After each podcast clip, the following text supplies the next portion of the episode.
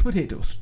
Hallo liebe Potato Heads, hier haben wir wieder die Coach Potatoes der Talk. Wir haben es endlich hingekriegt. Ähm, wir haben endlich die lang ersehnte Pia mit bei uns, diesmal im Take 2. Wir haben nämlich vorher schon eine Stunde gesprochen und dann ähm, ist mein Rechner abgeschmiert und wir fangen jetzt wieder von vorne an. Hallo Pia zum zweiten. Dann hallo zum zweiten Mal. Pia, wie geht's dir? Immer noch gut. Alles bestens soweit, gut. ja. Hat, hattest du bisher Spaß? Bisher hatte ich Spaß. Dann versuchen wir unseren Zuhörern diesen Spaß jetzt äh, ein zweites Mal aus der Retorte zu vermitteln. Und unser Thema ist ja heute Sportpsychologie. Da habe ich mich schon sehr äh, besonders drauf gefreut, weil das einem auch so ein bisschen, also die Themen, die Sportpsychologie beinhalten, gebe ich auch gerne an andere neue Trainer weiter. Und ähm, ja, du bist Sportpsychologin. Stell dich doch mal kurz vor. Wer bist du? Was bist du? Wenn ja, wie viele? Also wie beim ersten Mal erwähnt, immer noch eine One-Women-Show.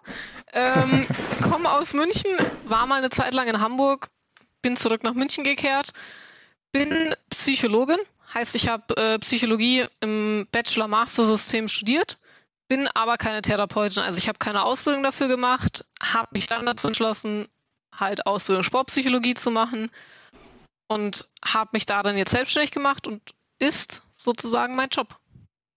Du therapierst also keine Beknackten, sondern berätst sie nur.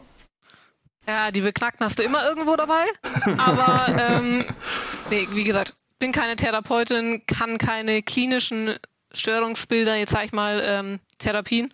Geht einfach nicht, als sei es Essstörung, sei es Schizophrenie, sei es Depression. Ist halt nicht mein Darfst du schlichtweg nicht. Genau, darf ich einfach nicht. Ist nicht mein Job, darf ich nicht ausüben. Dafür kriege ich alle Sportler ab. Ähm, wie lange hat denn deine Ausbildung gedauert? Also mein Studium geht fünf Jahre insgesamt mhm. und meine Ausbildung jetzt war ein Jahr. Mhm, okay. Und äh, arbeitest du in einer Praxis oder machst du das selbstständig? Mach das komplett selbstständig, wollte nie in eine Praxis und war dann der Meinung, komm, mach dich direkt danach selbstständig, läuft soweit alles ganz gut. Also mache ich das Ganze halt meistens in der Tat über Zoom. Nur selten mhm. bin ich halt vor Ort, sei es jetzt bei der Mannschaft, da bin ich dann wirklich vor Ort. Aber mit Corona habe ich alles online gemacht. Mhm. Der äh, Dennis, mit dem ich ja schon ein Interview hatte, von, von Dachau Sander, das war ja auch ein sehr äh, lustiges und gutes äh, Interview, der hat uns ja quasi bekannt gemacht, beziehungsweise er hat ja begeistert davon äh, erzählt, dass du Dachau Sander in äh, deiner Tätigkeit als Sportpsychologin unterstützt, dass du ja auch offiziell Teil des Staffs bist. Ähm, Du wirst aber als Eigenständiger wahrscheinlich auch noch andere Sportarten betreuen, oder? Ja, also sei es ähm, Golfer, sei es Tennis. Ich komme selber aus dem Tennis, also ich habe das Ganze zwölf Jahre gespielt, habe dann abrupt aufgehört von 0 auf 100 sozusagen, war nicht mehr mit dabei und bin aber in den Sport zurückgekehrt, halt jetzt nicht mehr als Spieler, sondern als äh, Sportpsychologe. Hab, Schuster bleibt bei der Leisten. Man bleibt halt irgendwie doch bei seinem Sportrennen. Ähm, mhm. Habe ansonsten einen Bodybuilding-Verband noch an meiner Seite. Bodybuilding-Verband, das äh, stelle ich mir auch irgendwie interessant vor. Vielleicht kannst du ja dazu nachher mal so erzählen, was man da so als Sportpsychologin da wie betreut. Finde ich, find ich ja mal Sehr ganz gerne. interessant. Vielleicht kriegen wir auch noch den Bayerischen Landesverband ja mit zu deiner Kundenliste. Wäre doch auch ganz cool. Ich bin da offen. Ich, ich werde das mal irgendwie versuchen, in die Shownotes mit reinzupacken. Das ist eine sehr, sehr gute Idee dann, dann musst du mir mal da irgendwie deine Kontaktdaten mit reinpacken, wenn, äh, wenn wir die veröffentlichen dürfen. Äh, und dann können, können auch mal Interessierte, wenn sie Lust haben, sich bei dir melden. Das war in der Tat die Aufgabe von den letzten zwei, drei Wochen oder so, sich eine Webseite zu erstellen. Die mhm. ist hoffentlich online, wenn der Podcast online kommt. Na, Pia, dann äh, sieh das doch so ein bisschen als dein Bewerbungsgespräch an, aber no pressure. Ja, Dankeschön. so, wie bist du denn jetzt überhaupt zum Football gekommen? Haben Dachau, äh, Sander dich angeschrieben oder sagst du, Football ist jetzt so geil, ich muss, muss da jetzt unbedingt mitmachen? Ich mache mich jetzt vielleicht unbeliebt, aber ich hatte keine Berührungspunkte mit dem Football. Ähm, mm. Ja, wenn du halt aus dem Tennis kommst und das zwölf Jahre machst, bist du halt auch in deinem Sport da drin gefangen. Aber jetzt bist du ja auf der guten Seite der Macht. Irgendwann fängt ja jeder mal an. Genau, ich sehe das jetzt auch einfach so. Nee, ich habe ähm, hab in der Tat die Vanessa angesprochen. Also es ist die Frau vom Dennis. Ähm, Hallo Vanessa, wir wurden uns noch nicht bekannt gemacht. Sehr gerne. Ähm, genau, die ist der Abteilungsleiterin und ähm, ich hatte einfach Bock drauf. ganz offen ehrlich hatte Bock drauf. Ich wollte eine Mannschaft haben. Ich wollte Einzelbetreu also Einzelbetreuung machen in meiner Praxisphase und ich wollte einen Mannschaftssport haben. Dann habe mhm. ich mir, mir kam als erstes American Football in den Kopf. Keine Ahnung wieso. Habe äh, daraufhin angeschrieben. Und so wurde der Kontakt im Endeffekt hergestellt. Also bin ich denen sozusagen zugelaufen. Wie haben die denn reagiert, äh, als du dich als äh, Sportpsychologin vorgestellt hast? Musstest du denen erklären, was jetzt ihr Benefit sein könnte? Oder haben die gleich Juhu geschrieben, komm sofort hier vorbei, das ist schon immer das, was wir brauchten? Ich habe es ein bisschen vorweggenommen. Ich habe nämlich einfach in der E-Mail schon erklärt, was ich mache. Und was mhm. sie so ein bisschen erwarten könnten, was mein Benefit sein könnte. Und ich wurde mit offenen Armen empfangen. Also es war wirklich, komm vorbei, hier, die Coaches wollen es eh schon mhm. es ist jetzt einfach super, dass es, es war einfach ein super Zufall, dass es genauso geklappt hat, haben uns super verstanden und dann bin ich im Endeffekt direkt bei denen gestartet. Wir hatten ja bei uns im, im Podcast ja dann auch schon äh, gesagt, dass wir das sehr bemerkenswert finden, dass ein Viertligateam ähm, gedanklich so weit ist, dass sie äh, den Nutzen eines Sportpsychologen erkennen, dass, dass die wissen, wie, wie kann Sportpsychologe uns jetzt helfen. Das ist ja jetzt auch nicht so selbstverständlich, oder? Überhaupt nicht. Also das ganze Thema Sportpsychologie, das kommt in den letzten Jahren erst. Ich glaube, der Fußball hat angefangen so ein bisschen, dass sie mhm. das irgendwann bekannt gemacht haben, dass es da Leute gibt. Und dann, also es kommen immer mehr Sportpsychologen sozusagen dazu und ganz im Ernst, man braucht es halt auch irgendwann einfach. Wenn du eine bestimmte Leistung haben willst oder auch bestimmte Ziele erreichen willst, wirst du als Trainer irgendwann an deine Grenze stoßen und dann macht es einfach Sinn, da jemanden aus dem Fachgebiet dabei zu haben. Mhm. Ich habe ja, hab ja schon mal versucht, mich auf die Sendung vorzubereiten und habe ja gegoogelt und ich habe nichts gefunden. Ähm, jetzt musst du mir mal helfen, was gibt es für Themenschwerpunkte in der äh, Sportpsychologie? komplett vielfältig. Also meistens individuelles Anliegen. Das heißt, es kommt selten einer zu mir und sagt, ach, ich habe einfach Interesse. Die meisten mhm. sagen, hier ist sozusagen mein Problem, können wir darüber reden. Und dann ist es so, du hast Selbstvertrauen, Selbstgespräche, Konzentration, Achtsamkeit, so ein Thema, wo, was gerade ziemlich populär ist, dieses Thema Achtsamkeit, mhm. ähm, Aufmerksamkeit, Entspannung, Routinen, Visualisierung, wie setze ich Ziele, ich habe eine Verletzung, wie komme ich daraus wieder raus? Also es ist komplett vielfältig. Mhm. Ähm, ich habe mir mal diese Themenschwerpunkte äh, aufgeschrieben und dann versuchen wir sie erneut mal wieder durchzugehen. da, war ja, da war ja eine ganze Menge dabei.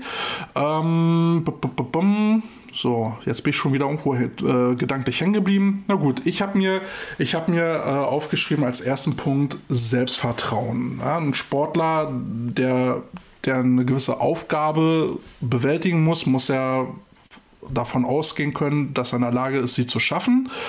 Ähm, wie, wie wichtig ist Selbstvertrauen? Extrem wichtig. Also vor allem, wenn du jetzt irgendwie denkst, okay, ich habe davor irgendwas gekonnt, jetzt kann ich es auf einmal nicht, du verlernst dich deine Fähigkeit, du verlierst einfach das Vertrauen in diese Fähigkeit. Und das kannst du super wieder aufbauen, du kannst es unterstützen. Manche haben einfach ein starkes Selbstvertrauen. Das ist einfach mhm. so, manche haben vielleicht ein bisschen weniger, äh, dem einen oder anderen fällt es nicht auf, dem ist es vielleicht auch einfach nicht so wichtig, aber wenn du irgendwann an eine sportliche Leistung auch kommen willst, wirst du Selbstvertrauen brauchen. Du musst von dir überzeugt sein, dass du es kannst, dann wirst du diese Leistung auch abrufen können. Ja, letztendlich ähm, ist ja, äh, ist ja die Problematik ja immer, es gibt dann Positionen oder ein Sportler kommt in so eine Position, wo er ähm, das Spiel entscheiden kann oder verkacken kann. Ich glaube, da ist es doch eigentlich am wichtigsten, in sich selbst Vertrauen zu haben. Also stell dir einfach mal beim Fußball vor, du musst einen Elfmeter machen. Hm. Wenn du da dastehst und einfach nur noch Schiff hast, wirst du den Elfmeter nicht versenken. Wenn du aber von dir überzeugt bist und weißt, du kannst es jetzt und du kannst unter dieser Drucksituation vor allem deine Leistung abrufen, dann hast du das Selbstvertrauen dafür. Hm. Ich stelle das ja immer so ein bisschen fest, wenn, wenn ich äh, mit, mit Sportlern trainiere, ähm, wenn jetzt, ähm, wenn wir jetzt im Training sind und da geht es halt um nichts, dann kann eine Technik wunderbar funktionieren. Sobald es dann aber darum geht, wo es um etwas geht, zum Beispiel eben Sieg oder Niederlage, dann kann es vorkommen, dass da eine Blockade da ist, dass, dass es dann auf einmal nicht mehr funktioniert. Wie, wie kann man dem entgegenwirken? Wie, wie kann ich den Sportler dazu kriegen, in der Situation, wo es ankommt, zu knipsen? Naja, im Endeffekt machst du mal kein normales Training, sondern machst wettkampfnahes Training. Weil mhm. Wettkampf zeichnet sich ja dadurch aus, du machst diese Leistung einmal. Du kriegst nicht einen mhm. wiederholten Versuch, das nochmal abzurufen. Du musst es in dem Moment abrufen können. Das heißt, im Training gehst du hin und machst eine Wettkampfsituation. Du sagst, ihr habt einen Versuch, ihr könnt es nicht verbessern, nicht ändern, gar nichts. Der eine Versuch zählt jetzt. Damit baust du so diese Drucksituation einfach auf. Dieses, es ist Stress nur, aufbauen. Genau. Also jetzt nicht mhm. Stress im Sinne von ich brülle dich von der Seitenlinie an, sondern wirklich dieses, ja, kannst du auch machen, aber wirklich mal einfach zu sagen, wir machen ein Training, das einem Wettkampf sehr ähnelt. Ja damit baust du es im Endeffekt an, also baust es auf, du fängst damit an und das einfach mal aufzubauen, zu sagen, hey, ohne Vorwarnung, heute ist wettkampfnahes Training, ihr habt jetzt einen Versuch. Und dann sag von mir aus, mach irgendwas äh, mit den Spielern aus, sag, okay, wenn ihr das schafft, keine Ahnung, mache ich 10, 20 Liegestützen. Wenn ähm, ihr es nicht schafft, macht ihr die. Mhm. Dann bringst du diesen ganzen Druck mit dazu rein und dann im Endeffekt lernen sie dadurch im Wettkampf besser damit zurechtzukommen. Und dann ist es wirklich eine Sache, baue ich meinen Spieler halt auf oder mache ich ihn halt fertig. Das heißt. Mhm. Also so ein gewisses Fehlermanagement auch, äh, also Fehler zuzulassen und so ein Fehlermanagement zu betreiben. Genau, du kannst ja im Training, ich meine, das ist eine super Situation, du kannst Fehlversuche machen ohne Ende. Einfach mhm. eine Bereitschaft auch zusammen zu sagen, okay, du kannst jetzt Fehler machen, das ist völlig okay, dir passiert dadurch jetzt nichts, ist super und dann gehst du hin und sagst, hey, das lief richtig gut oder was lief denn heute richtig gut im Training. Damit schaffst du so kleine Veränderungen und das führt mit ein paar anderen Sachen dann dazu, dass sie in der Drucksituation standhalten. Was für andere Sachen? Andere Sachen ist, sei es, du baust es wirklich auf, wenn du das Team zum Beispiel hast, ähm, dem Team auch mal bewusst machen, was sind denn eure Stärken, was könnt ihr so, was macht euch aus, dieses Teambuilding, dieses, diesen Zusammenhalt fördern. In einer Einzelbetreuung gehst du hin, machst einen Stärkenkreis, machst ein Stärkenbild. Da gehst du anders ans Thema hin, weil du mir halt einzeln gegenüber sitzt und ich einfach anders mit dir umgehen kann, sage ich jetzt mal, weil wir mehr Zeit haben und ich an andere Themen komme. Wenn du mal nicht weißt, weiter weißt, bilde einen Studienkreis. Ich habe genügend Stuhlkreise, ge Stuhlkreise gemacht. ähm, jetzt mal, mal äh, ab vom Football, aber wie kommen denn jetzt äh, Sportler zu dir? Sprichst du die an? Machst du irgendwo ein Angebot äh, oder googeln die dich und kommen dann zu dir? Oder wie, wie, wie, wie läuft sowas ab? Also, es hängt ein bisschen davon ab, weil ich ja meine Ausbildung im Jahr 2021 abgeschlossen habe und Teil der mhm. Ausbildung ist, du musst eine Praxisphase absolvieren. Das heißt, ja. ich musste 140 Einheiten machen. Mhm. Also, was machst du? Du sitzt da und fängst an zu googeln. Und zwar schaust, wo könnte ich denn überhaupt hingehen, wo sind denn Bereiche? Und dann ist es im Endeffekt so, ich habe im Golf gestartet. Mhm. Ich hatte dort dann Golfer. Da hätte ich dich auch gebrauchen können. Mit Golf kann, also spieltechnisch kann ich überhaupt nichts anfangen. Aber ich habe mir gedacht, komm, testest du jetzt mal Golf aus. Und ähm, die sind mir einfach geblieben. Also ich habe die meisten meiner Athleten und andere Zusammenarbeiten wirklich durch meine Praxisphase aufgebaut und einfach gehalten. Die sagen einfach, es hat einen Benefit, wir wollen dich. Mhm. Ja, beim Golf habe ich mir mal, also ich habe mal versucht, Golf ein bisschen anzufangen, habe mit den Abschlägen äh, angefangen und habe mich so blöd angestellt, dass ich mir den Bizeps halb abgerissen habe. Und dann dachte ich mir, ach komm, nee, dann, dann lass es sein. Vielleicht hätte ich da jetzt mal so ein bisschen Motivationshilfe gebrauchen können. Dann fang mit dem Tennis an, dann kannst du dir einen Schläger ins Schienbein hauen. Hast du es wieder ein bisschen nee, ausgeglichen? Das, nee, das, das stelle ich mir doof vor. Tja. Schienbeine tun immer so weh. Ja, das tut richtig weh. Das Vor allen Dingen, ich bin, ich bin so ein Shorts-Typ. Ich trage, sobald es 15 Grad wird, äh, trage ich kurze Hosen. Das macht sich nicht mit blauen Flecken und Beulen. Ja, haben halt alle Tennisspieler so ungefähr. Okay, also kannst du ein Liedchen davon singen, ja? Äh, genügend. Ich habe das oft genug gemacht. Vor allem, wenn du halt Rechtshänder bist und du machst einen Aufschlag Du triffst auch meistens nur das linke Schienbein. Also hast du es auch noch okay. einseitig. Okay. Ja. Bei Frauen ist ja immer noch das Thema, wenn sie blaue Flecken haben, dann heißt das ja immer, du wirst verprügelt. Ja. Bei Männern ist es cool. Tja, das ist halt der Unterschied. Ähm, Nochmal zum, zum, zum Selbstvertrauen bzw. Fehlermanagement. Wie, wie könnte so ein Fehlermanagement aussehen, um, um da konstruktiv mit Fehlern umzugehen und dahingehend dann auch Selbstvertrauen zuzulassen oder aufzubauen? Es fängt eigentlich damit an, dass du diese Einstellung hast, ein Fehler ist ein Fehler und nicht mehr. Mhm. Ein Fehler darf passieren, das ist okay und du kannst daraus lernen. Wenn du dich halt irgendwie für jeden Fehler rund machst oder auch der Coach dich für jeden Fehler zusammenscheißt, wirst du es nicht mehr zulassen und dann wirst du nicht über dich hinauswachsen. Also dann lässt du vieles nicht mehr zu, probierst manche Sachen nicht aus, mhm. dann stumpft halt das Selbstvertrauen. Das heißt, erstmal diese Akzeptanz, das darf passieren. Und dann ist es wirklich, ein Fehler ist halt nun mal nur ein Fehler, nicht mehr. Mhm. Und nur weil du jetzt einmal einen Fehler gemacht hast, passiert dir beim zweiten Mal jetzt nicht unbedingt wieder. Und je mehr das erlaubt ist, umso mehr probieren sie aus und merken vielleicht auch, hey, das kann ich echt gut.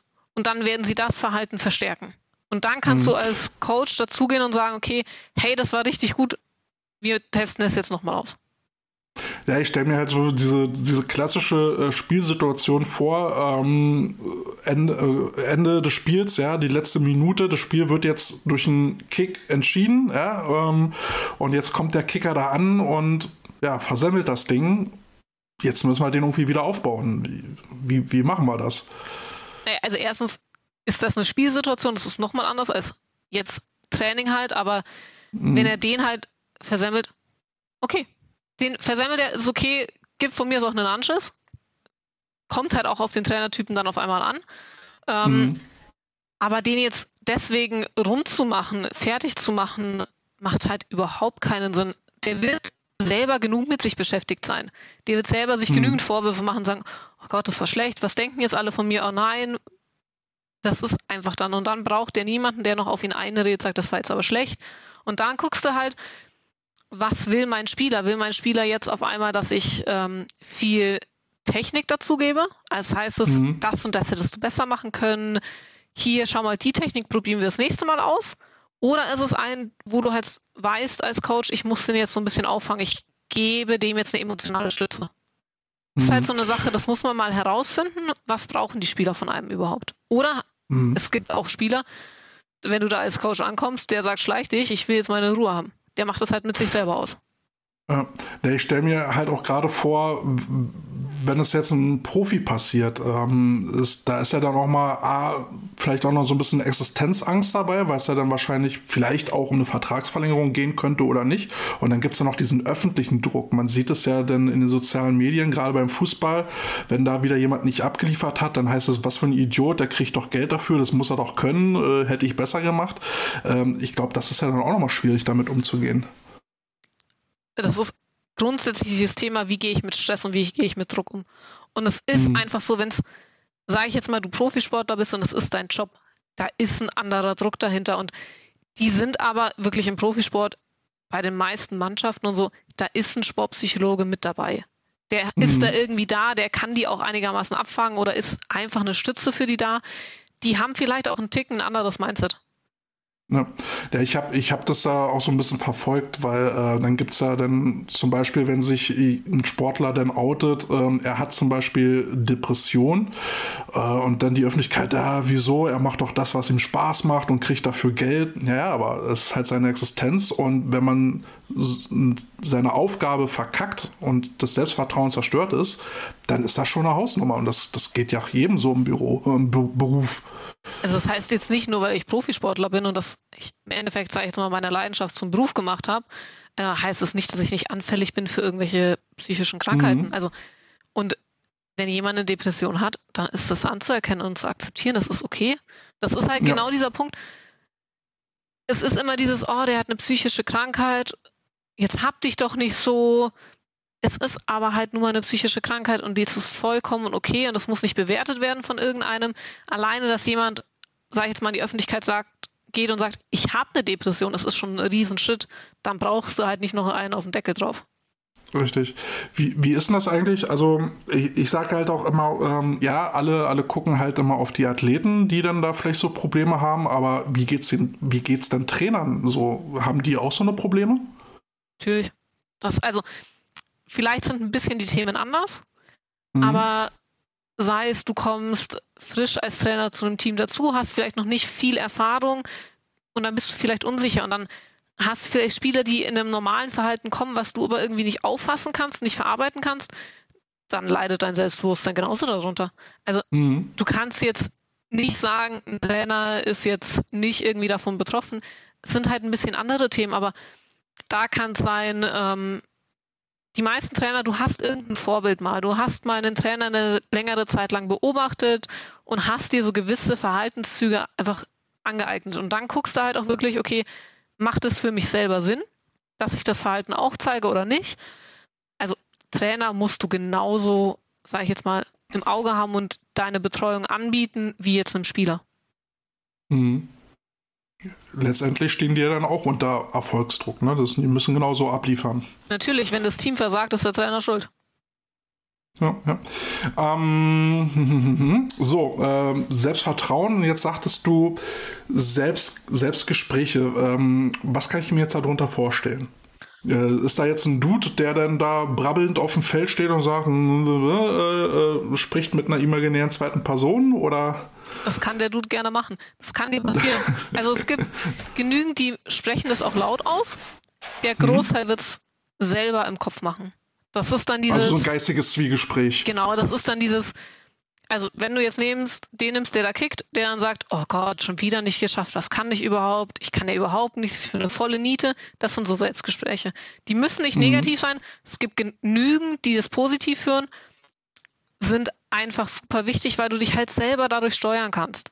Wenn ich mir also jetzt, also so eine Art Selbstsuggestion. Genau, wenn ich mir jetzt selber einrede, mhm. ich bin eine Niete und ich kann überhaupt nichts und was mache ich hier überhaupt, also ich bezweifle, dass du dann eine gute Leistung abrufen kannst. Wenn ich mir jetzt zurede, das kannst du, das wird schon, oder auch einfach sagst, okay, guckst jetzt mal, was passiert, dann gehst du mit einer anderen Einstellung hin und bist mehr von dir überzeugt. Da packe ich dann nochmal einen Song auf die Playlist und zwar von Notorious B.I.G. Hypnotize. Hast du auch einen Song mitgebracht? Ich hätte drei. Aber wir nehmen jetzt als drei. ersten, nachdem ich den anderen in der vorherigen Aufnahme sozusagen gewählt habe, kommt jetzt Sweet But Sweetbird Psycho bei Ava Max. Sweetbird Psycho, okay, ist gelockt, kommt mit dazu. Ähm, Selbstgespräche, ähm, da, das muss man aber auch erstmal wahrscheinlich, oder einige müssen das lernen, positiv überhaupt zu denken, beziehungsweise positiv zu kommunizieren. Ich hatte, ich hatte meinen Trainer kennengelernt, der hatte, ohne es selber wahrzunehmen, wirklich fast jedes Gespräch oder jede Antwort begonnen mit, aber das Problem ist. Ne? Und äh, ich habe ihn, äh, irgendwann habe ich mal einen Klicker genommen und halt mitgeklickt und dann habe ich ihm gesagt, du hast heute 50 Sätze angefangen, aber das Problem ist. Und äh, meine Meinung dazu ist, wenn du jemand erzählst, wir können etwas nicht machen, weil das Problem das und das ist, dann gibst du ja keine Lösung vor. Das zieht ja Leute runter. Ähm, wie kann ich jetzt so jemandem beibringen, äh, positiv, also wahrscheinlich muss er erstmal lernen, positiv formulieren, zu formulieren, aber das Denken ist ja nochmal was ganz anderes. Wie kriege ich jetzt jemanden dazu, äh, an sich zu glauben oder lö lösungsorientiert zu denken? Nicht jeder wird dir lösungsorientiert denken. Das ist einfach so, manche denken halt nicht in dem Sinne, sind vielleicht ein bisschen eher realistisch, mhm. aber du kannst es so ein bisschen unterstützen. Das heißt, du gehst so ein bisschen hin, sagst, schau mal, das und das könnte ich mir vorstellen, ist eine Lösung. Mhm. Ist halt jetzt zum Beispiel mein Sprachgebrauch in meiner Funktion. Ähm, du kannst wirklich einen anderen Weg vorgeben, sagen, probier doch mal das und das aus. Und ähm, ob jemand bereit dazu ist, positiver zu denken oder für ihn, also positiv ist ja dann auch die Frage, du wirst was anderes als positiv ansehen als ich. Mhm. Das heißt, du kannst nur den Vorschlag machen, ob der ein Athlet, ein Sportler das durchzieht. Das liegt komplett bei ihm. Aber wenn du merkst zum Beispiel, er redet die ganze Zeit negativ mit sich, mhm. und das fällt dir wirklich auf und irgendwann wird es im Team auch auffallen, dann kannst du auch mal hingehen und sagen, also mir fällt auf, du redest viel negativ mit dir. Mhm. Dann kommt so ein Denken und dann realisieren die meisten das und dann fangen sie vielleicht an umzudenken. Ähm, dieses Gedankenkreisen, was man auch ganz oft hat, das sei es, es ist wirklich diese Drucksituation da, du hast dein Team da und du merkst, jetzt geht es in den Köpfen rund und du mhm. hast überhaupt keine Ahnung, was da losgeht, aber die machen sich wahrscheinlich alle gerade schon in die Hosen und wissen nicht, was sie zu tun haben. Ja. Dann ähm, kannst du ihnen entweder so ein Stoppschild praktisch vorgeben, sagen hier Stopp und sie dann in eine andere Richtung leiten, sagen, wir denken jetzt an das und das oder das ist mein Vorhaben, so und so werden wir es machen. Oder du kannst zum Beispiel auch wenn du merkst, mein Kopf geht komplett mit mir durch und du stehst zum Beispiel da, dann konzentriere dich mal darauf, wie du stehst. Guck einfach mhm. mal, wo berühren gerade meine Füße meinen Boden. Dann kommst du halt von diesen Gedankenkreisen, meistens wanderst du in die Vergangenheit oder in die Zukunft. Du kommst zurück ins Hier und Jetzt. Ja. Das sind so kleine Tipps, die du halt super machen kannst, um wieder ins Hier und Jetzt zu kommen und zu sagen, okay, mein Kopf ist hier und nicht irgendwo anders. Mhm. Ich versuche ja meinen Jungs da immer so auch kleine Atemtechniken mit auf den Weg zu geben, wo sie beim Ein- und Ausatmen mitzählen. Ähm, jetzt habe ich aber auch so die Erfahrung gemacht, vielleicht ist das ja in deiner Arbeit als Sportpsychologin auch so, die, die Leute sind erstmal skeptisch und sagen, was, was erzählt er mir jetzt von Jedi Mind Tricks? Ähm, soll jetzt hier irgendwie voll den Psychokram machen. Wie, wie kommt das immer bei dir so an, wenn, wenn du anfängst mit deiner Arbeit? Also die meisten sind einfach skeptisch, muss man einfach sagen. Ich habe das Wort Psychologin drin. Das ist halt mhm. immer so der Punkt. Ähm, aber dann ist es, sie merken schnell, ob was funktioniert oder nicht. Du merkst auch schnell, hast du einen Zugang zu einem Athleten oder nicht. Es gibt genügend Athleten, wo ich sage, wir akzeptieren uns jetzt mal, aber ich weiß, ich glaube, es würde, ich werde nicht der richtige Sportpsychologe für ihn. Mhm. Und das ist okay. Das hast du in der Mannschaft genauso. Es kann ja. mir auch mit Einzelathleten passieren, dass die hinkommen und ich einfach merke, das passt zwischenmenschlich nicht. Ähm, das ist somit der erste Punkt. Ich meine, ich muss ja eine Beziehung zu dir aufbauen, damit du mhm. mir im Endeffekt auch Themen anvertraust. Klar, ich habe eine Schweigepflicht, aber das Beziehungstechnische muss ja auch stimmen. Und Atemübungen, ähm, ich habe es gemacht und ich habe sozusagen noch eine Schippe draufgesetzt. Ich habe die dastehen lassen und habe gesagt, wir schließen jetzt mal die Augen. Mhm. Dann finden es meistens schon alle total komisch und dann habe ich auch eine Atemübung gemacht. Ähm, einfach, ich habe ihnen erklärt, das und das machen wir jetzt, den und den Effekt wird es wahrscheinlich haben.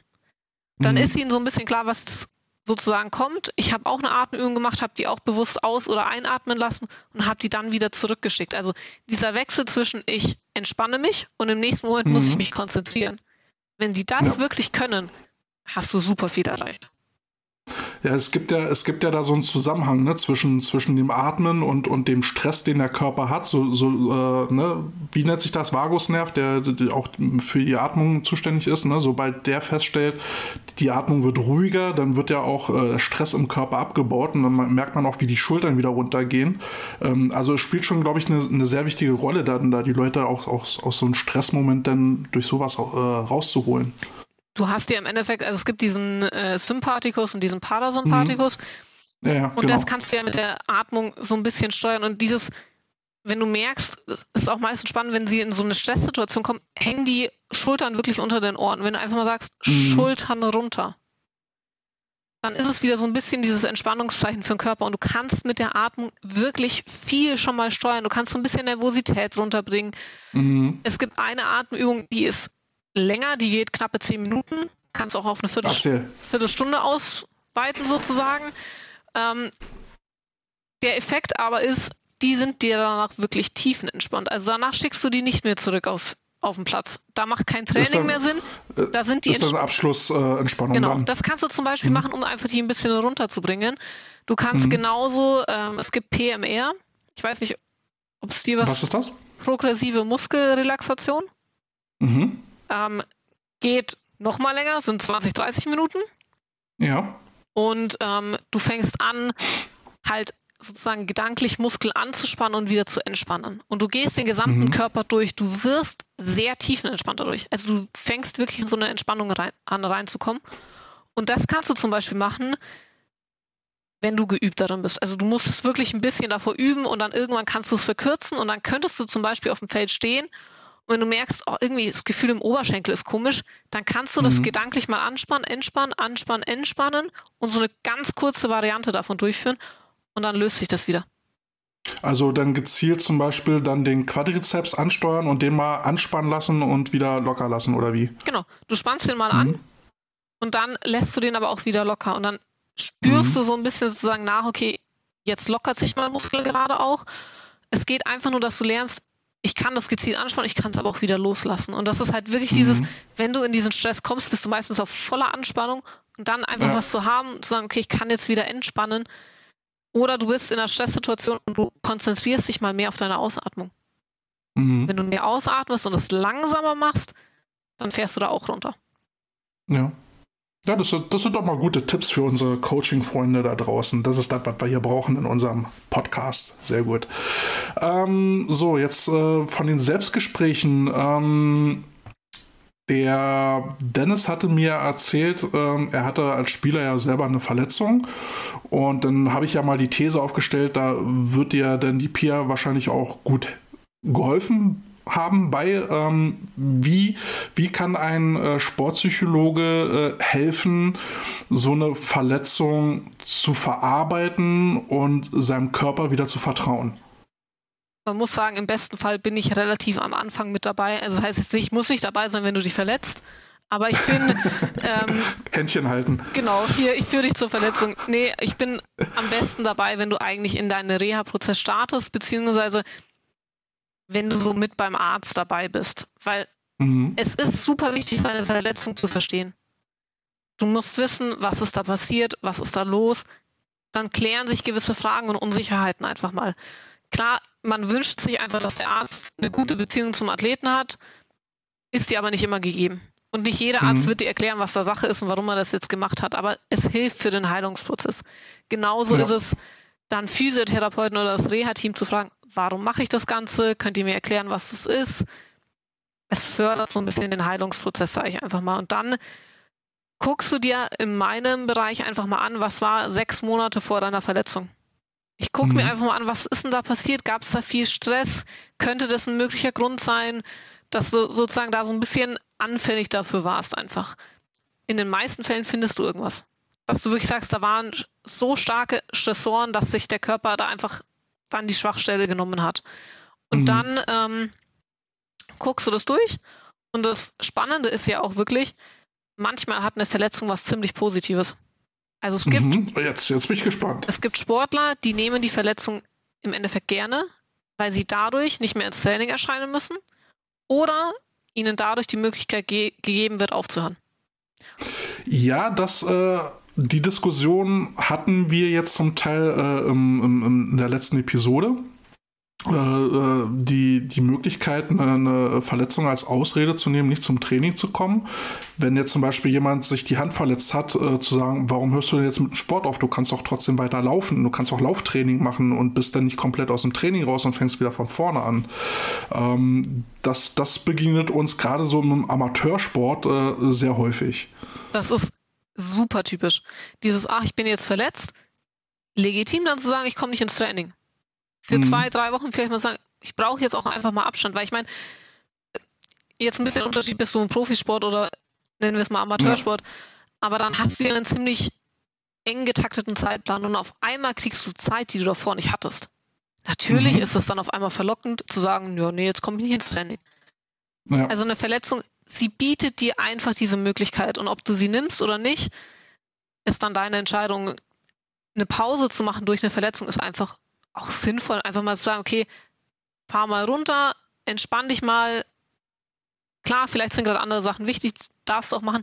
Dann musst du halt den Einstieg wiederfinden. Und dann ist es am besten, du bist halt irgendwie psychologisch, sportpsychologisch darauf vorbereitet. Sei es, mhm du hast deine Verletzung wirklich gut verarbeitet. Also, und damit meine ich jetzt nicht, dass Körper ist geheilt, weil ich meine, ganz oft ist der Körper fit und der Kopf sagt, vergiss es. Genau, das, das ist ja so ein Punkt, wie, wie kriege ich denn jetzt äh, jemanden, der jetzt zwar körperlich genesen ist, aber äh, mental halt noch äh, was aufzuarbeiten hat, wie, wie, wie kann ich denn als Trainer denn da jetzt hingehen und sagen, wie kriegen wir dich jetzt wieder fit? Wie, wie kriege ich dich jetzt wieder aufs Feld? Also es macht relativ wenig Sinn, den einfach aufs Feld zu schicken, so nach Motto, ich schmeiß ja, dich jetzt klar. wieder rein. Macht halt nun genau. mal keinen Sinn. Das, da gehört ja Aufbauarbeit dazu. Genau, also sei es, ähm, es ist immer super, wenn er einfach zum Training kommt. Dann muss er nicht mal mitmachen, mhm. dann steht er halt dabei. Der kriegt relativ viel mit dadurch. Der verlernt nicht viele Sachen. Ähm, und dann ist es wirklich so ein Punkt, okay, einfach auch mal abzuklären, wie ist es mit der Verletzung? Ähm, Gibt es eine Position zum Beispiel, wo du dich gerade sicherer fühlst? Gibt es irgendwas, wo du sagst, da habe ich noch Hemmungen davor. Dann lässt du ihn halt erstmal die sicheren Sachen machen.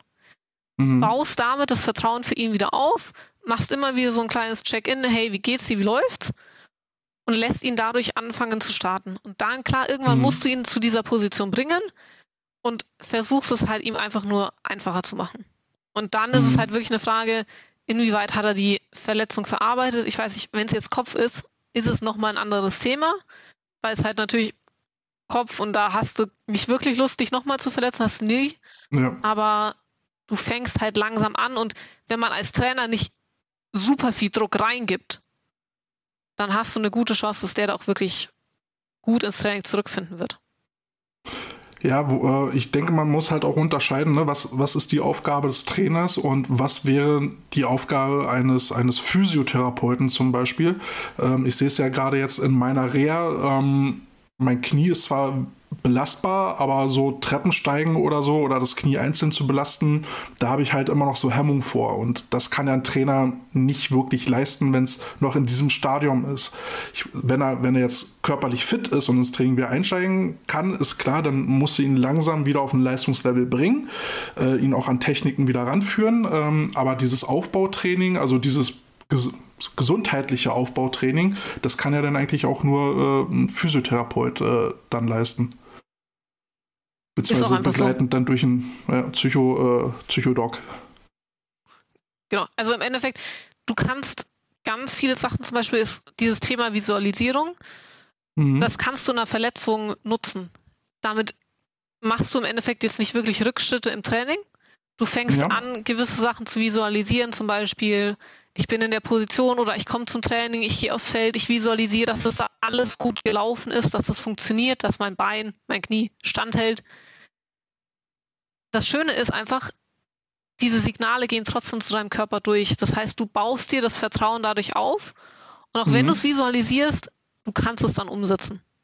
Also dieses also hm? diese Visualisierung wird mittlerweile wirklich oft genutzt, weil es eine super Technik ist, weil du so viel machen kannst mit Visualisierung und dann wirklich sagst, okay, ich habe es halt visualisiert, mein Kopf weiß es, mein Körper weiß es auch, mhm. es läuft jetzt so. Also du meinst äh, so Bewegungsabläufe oder Techniken, sich bildhaft dann vorzustellen und im Geist durchzugehen. Genau. Oder wie kann ich mir das vorstellen? Genau. Du kannst deinen ersten, sei es, ich komme das erste Mal zurück aufs, auf den Platz, ich mache das erste Training mit. Ich visualisiere mal das gesamte Aufwärmen und grob, wie das Training ablaufen wird. Einfach dieses, dass es vom Kopf aus verständlich ist, dass das gut laufen wird. Ähm, ja, äh, das ist mir auch schon mal über den Weg gelaufen äh, in dem Zusammenhang, dass ja eine, eine, äh, ein, eine Muskel, eine Muskelgedächtnis ja in erster Linie na, über, über Wiederholung geht, also um die körperliche Wiederholung. Ähm, aber dass man einen ähnlichen Effekt äh, erreichen kann, wenn man, wenn man das im Geist sich visualisiert und vorstellt und versucht im Geist mitzumachen, dass man da ähnliche, ähnliche Synapsen schalten kann. Ist das richtig? Naja, im, im Endeffekt stellst du dir einfach vor, du würdest jetzt eine Kniebeuge machen zum Beispiel. Oder mhm. eine Liegestütze. Ja. Die Signale gehen an deine Muskeln. Mhm. Und das kannst du nutzen. Okay. Einfach dieses, ich stelle es mir vor, du kommst halt nicht aus der Thematik raus. Du findest einen einfacheren Einstieg in das ganze Thema. Ganz viele, also es gibt auch, glaube ich, es gab irgendwann mal eine Studie, da haben sie auch beim äh, Krafttraining das ausgetestet und wenn du dir vorstellst, du kannst jetzt mehr drücken du visualisierst es wirklich über einen längeren Zeitraum, du drückst das einfacher. Mhm. Du kannst dich kopftechnisch einfach darauf vorbereiten. Das ist dasselbe wie, ähm, sei es, du bist vorm Spiel, du merkst, ja. deine Mannschaft ähm, ist irgendwie negativ drauf. Du merkst, die stellen sich nur vor, das verlieren wir eh, das würde überhaupt nichts. Wie, wie fühlt es sich an, gewinnen zu können? Oder äh, ne, wie, wie würde sich der Sieg anfühlen? Genau, und dann einfach zu so sagen, visualisier doch mal, dass es funktioniert.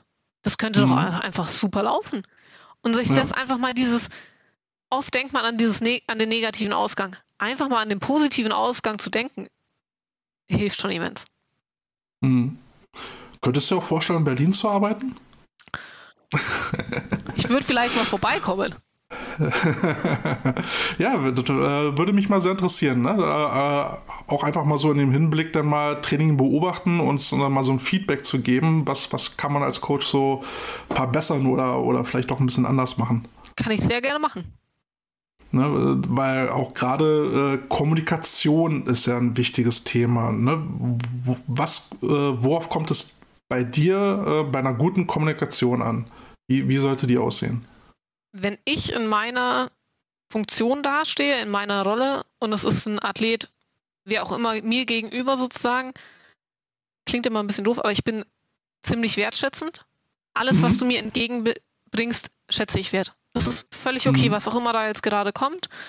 Ähm, ich versuche offen zu kommunizieren. Also es gibt zum Beispiel diese Suggestivfragen, wo ja. du nur die Chance eigentlich hast, mit Ja oder Nein zu antworten. Versuche ich so weit es geht zu vermeiden. Um mhm. einfach diese Handlungsmöglichkeiten offen zu halten. Sagen, okay, ich ermögliche dir oft neue Perspektiven zu sagen, betrachte es mal aus dem Blickwinkel zum Beispiel. Also, Aber das muss man ja auch äh, erstmal lernen, so offene Fragen zu stellen. Ne? Das, äh, die meisten äh, stellen ja, wie du sagst, immer diese Ja- oder Nein-Antwortmöglichkeiten. Äh, aber jetzt mal so eine offene Frage zu stellen, ist, ist manchmal gar nicht so einfach. Da kommt einfach mein Psychologiestudium mir ziemlich zugute. Das machst du relativ viel. In der Ausbildung lernst du es genauso. Ich meine, ich habe Fragetechniken erlernt. Also ich mhm weiß, mit gewissen Fragetechniken kannst du zum Beispiel da und da hinkommen. Also zum Beispiel, du kannst ähm, eine Skalierungsfrage verwenden. Das heißt, ja. du machst von 0 bis 10. Sagst zum Beispiel, 0 ist niedriger Wert, 10 ist ein hoher Wert. Du lässt den Spielraum schon mal offen, was ist für dich niedrig, was ist für dich hoch. Und dann mhm. sagst du zum Beispiel, stuf dich mal ein. Musst halt um irgendein Thema gehen. Sagst, stuf dich mal ein. Keine Ahnung, hast einen, der stuft sich so bei einer 6, 7 ein. Und dann gehst du hin und sagst zum Beispiel, okay, was müsste jetzt passieren, damit du eine Stufe runtergehst? Mhm. Auf einmal fängt er an, anders nachzudenken. Oder sagst, was muss passieren, damit du eine Stufe höher gehst? Also dieses, ja. ich helfe dir so ein bisschen, deine Perspektive zu erweitern, ist somit mhm. Eine Grundaufgabe. Also wirklich dieses wertschätzende, ich mache alles ziemlich transparent.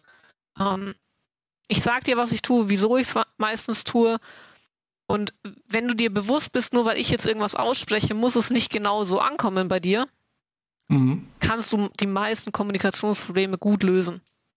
Ja, das, das ist ein guter Tipp. Ähm, jetzt hast du ja als Sportpsychologin ja eher die Möglichkeit oder die Situation mit den, mit den Athleten in Ruhe zu reden, ähm, tiefgehend zu arbeiten.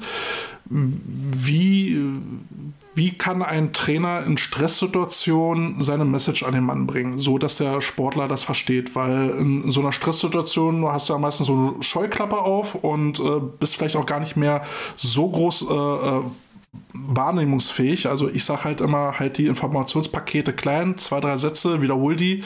Ähm, wie siehst du das? Hast, hast du da andere Erfahrungen?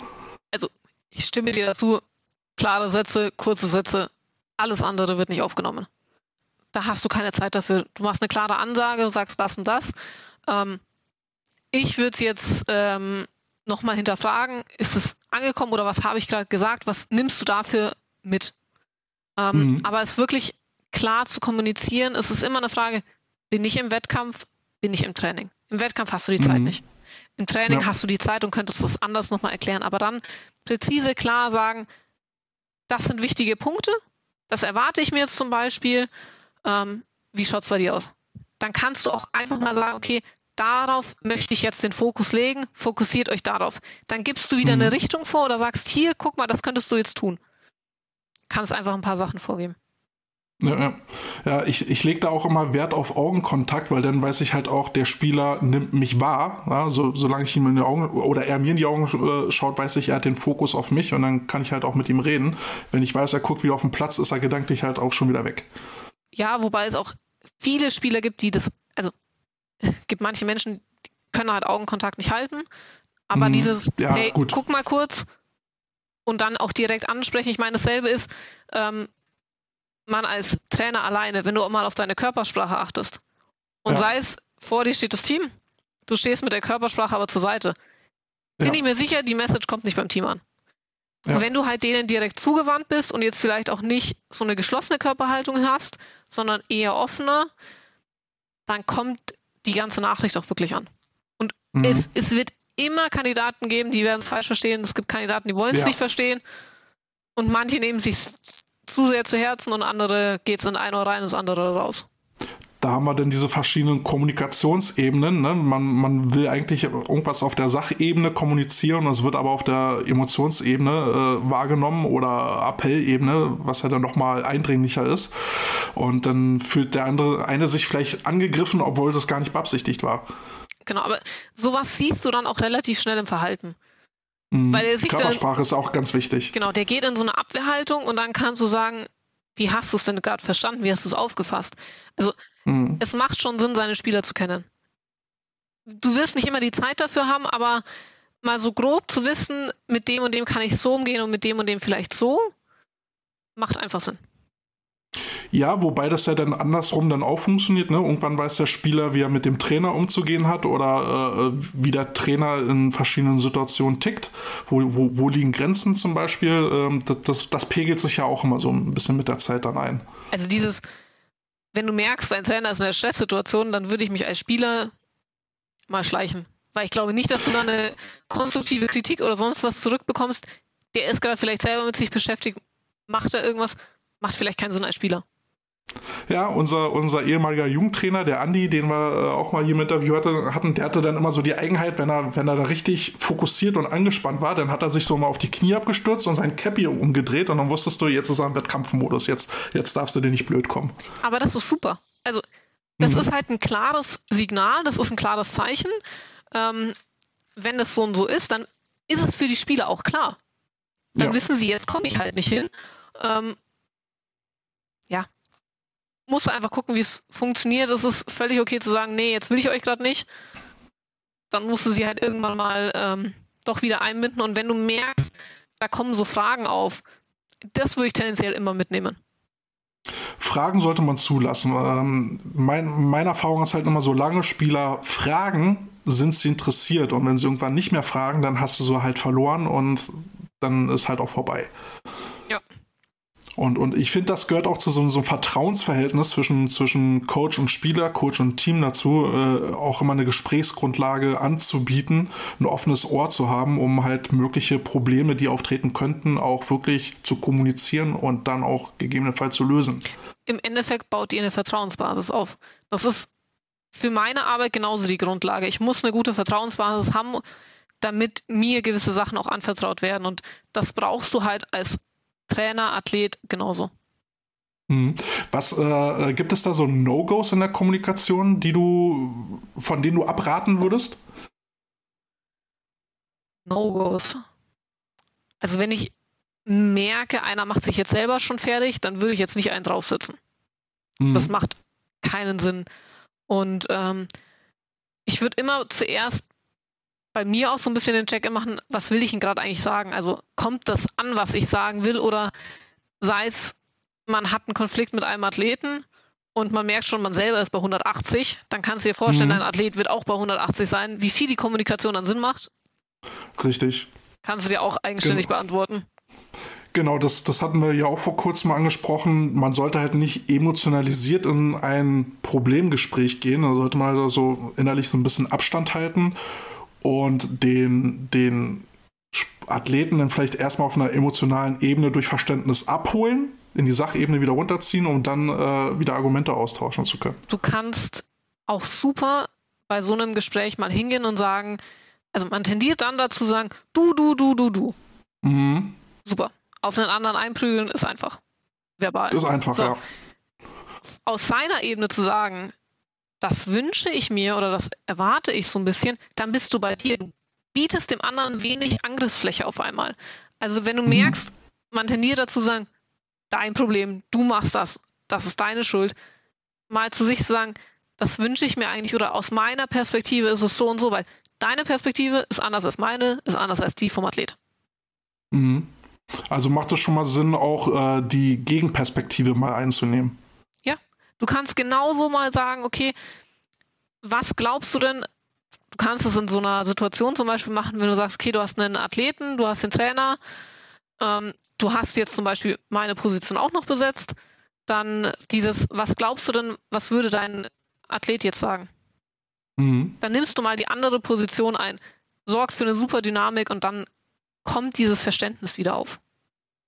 Mhm da sind wir jetzt ja auch schon so fast in diesem, in diesem nächsten Punkt drin, Coach to Coach. Ähm, sind das Punkte, die du dann auch mit, äh, mit Trainern direkt besprichst? Also ich denke mal, wenn du jetzt im, im Staff von Dachau Sander bist, dann bist du ja da Mitglied der Truppe und da wirst du ja bestimmt dann auch mal Feedback geben. Du, pass mal auf, das habe ich hier beobachtet.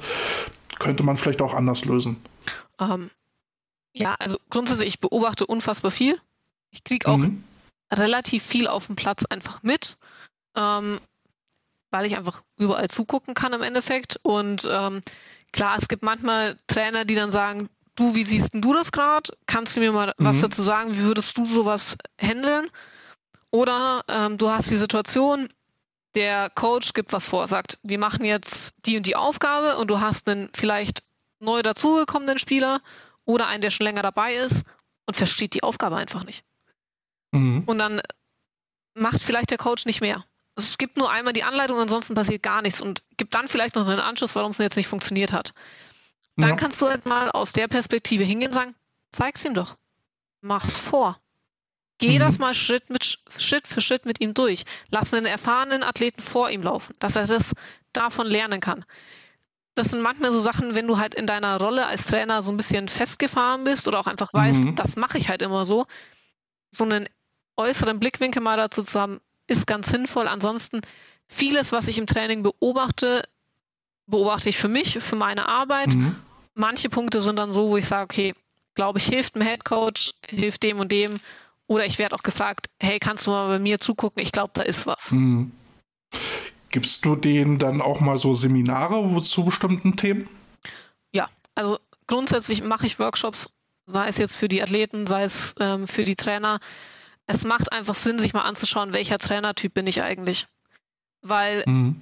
irgendeinen Trainer hast du mal zugeschaut, dann hast du von dem gelernt, dann übernimmst du dieses Verhalten, ist halt die Frage, macht das Verhalten Sinn für dich?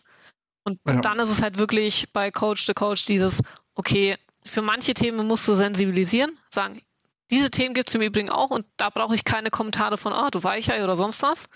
Ja. Ähm, genau, also kommt immer mehr, macht definitiv Sinn, auch einem Coach zu sagen, hier, das sind Themen, da kannst du dein Team auch einfach unterstützen, das kannst du anbieten und auch zu sagen, und hier ist im Übrigen deine Rolle vorbei. Das kannst du nicht mehr machen. Mhm. Jetzt ist ja zum Beispiel dann so eine, so eine Bezeichnung so wie Weichei und sowas, das ist ja nicht wertschätzend, das geht ja schon so in eine gewisse Toxigkeit. Ähm, versuchst du da die Leuten dann halt auch zu sagen, also gut, es gibt, gibt so Verhältnisse zwischen Spieler und Trainer, da ist sowas erlaubt, ähm, weil man sich irgendwie drauf mehr oder weniger geeinigt hat, dass es okay ist.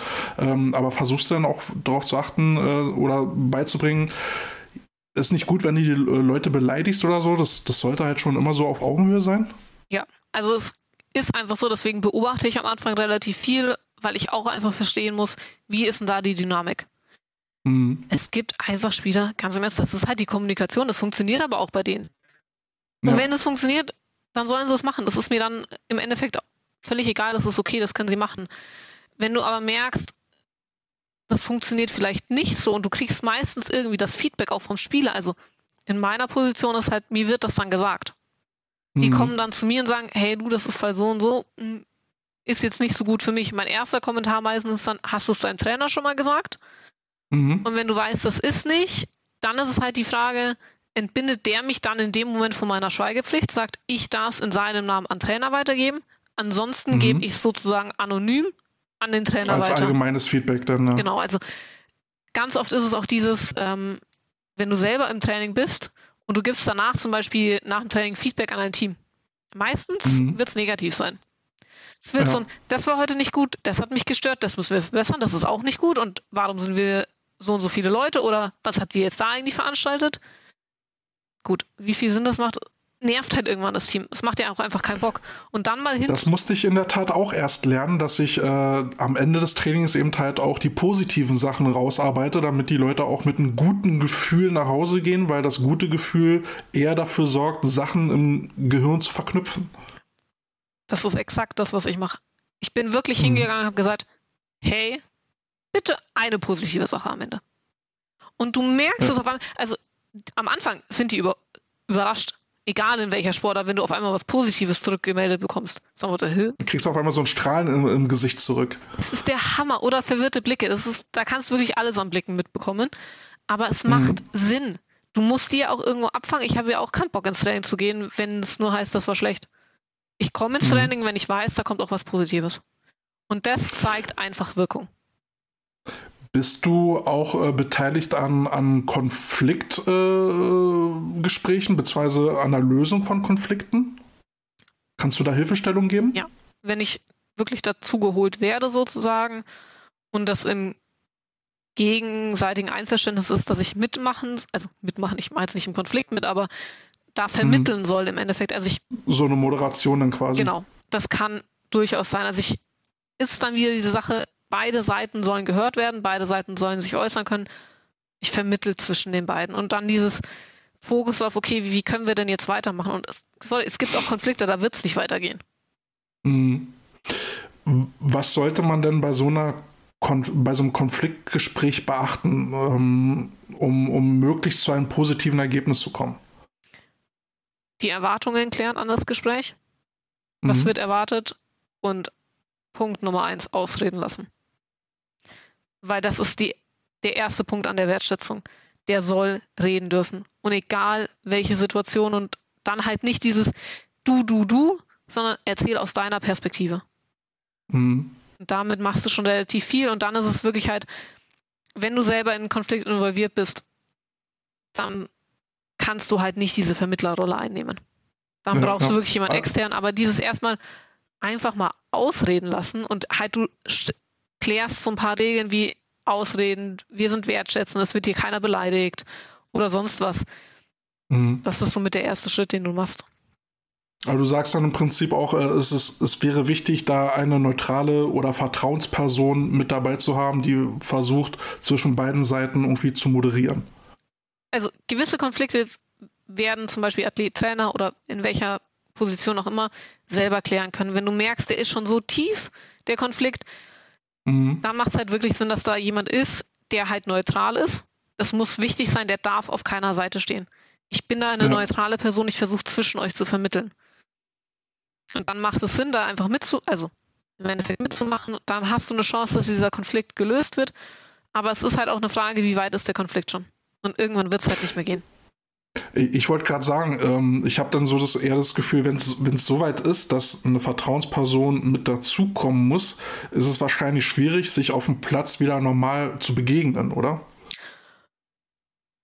Naja, also auch wenn, wenn das jetzt meine Position ist und ich sage, okay, ich bin der Vermittler sozusagen, ähm, dann ist das in diesem Raum und das wird mhm. ja danach auch besprochen, wie es jetzt weitergeht.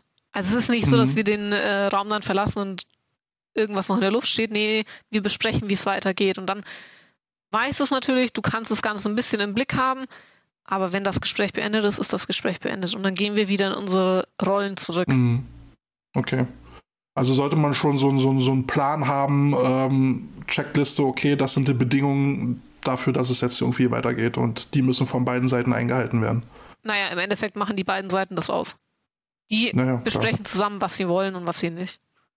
Ja klar, der Trainer wird ja immer eine Vorstellung haben, okay, äh, Spieler, ich erwarte jetzt das und das von dir und der äh, Spieler sagt zum Trainer, dafür möchte ich aber so und so behandelt werden. Genau. Zum Beispiel. Im Endeffekt, es geht mhm. doch immer darum, ähm, dass man die Bedürfnisse irgendwie erfüllt. Und sobald du mhm. halt wertschätzend bist und sagst, okay, das ist mein Bedürfnis, das und das kann ich machen zum Beispiel.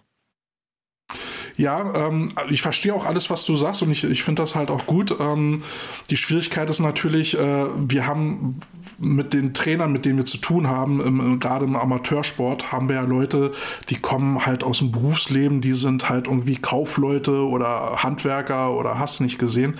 Da lernst du sowas nicht. Ne? Das ähm, darf, daher finde ich es schon ziemlich klasse, dass ein Team wie Dachau Sander da ähm, die Notwendigkeit erkannt hat, mit einem Sportpsychologen äh, zu arbeiten.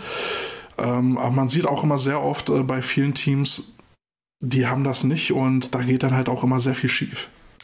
Es hat schon eine Auswirkung. Es hat, ja, also, ja, ja. es macht einen Benefit.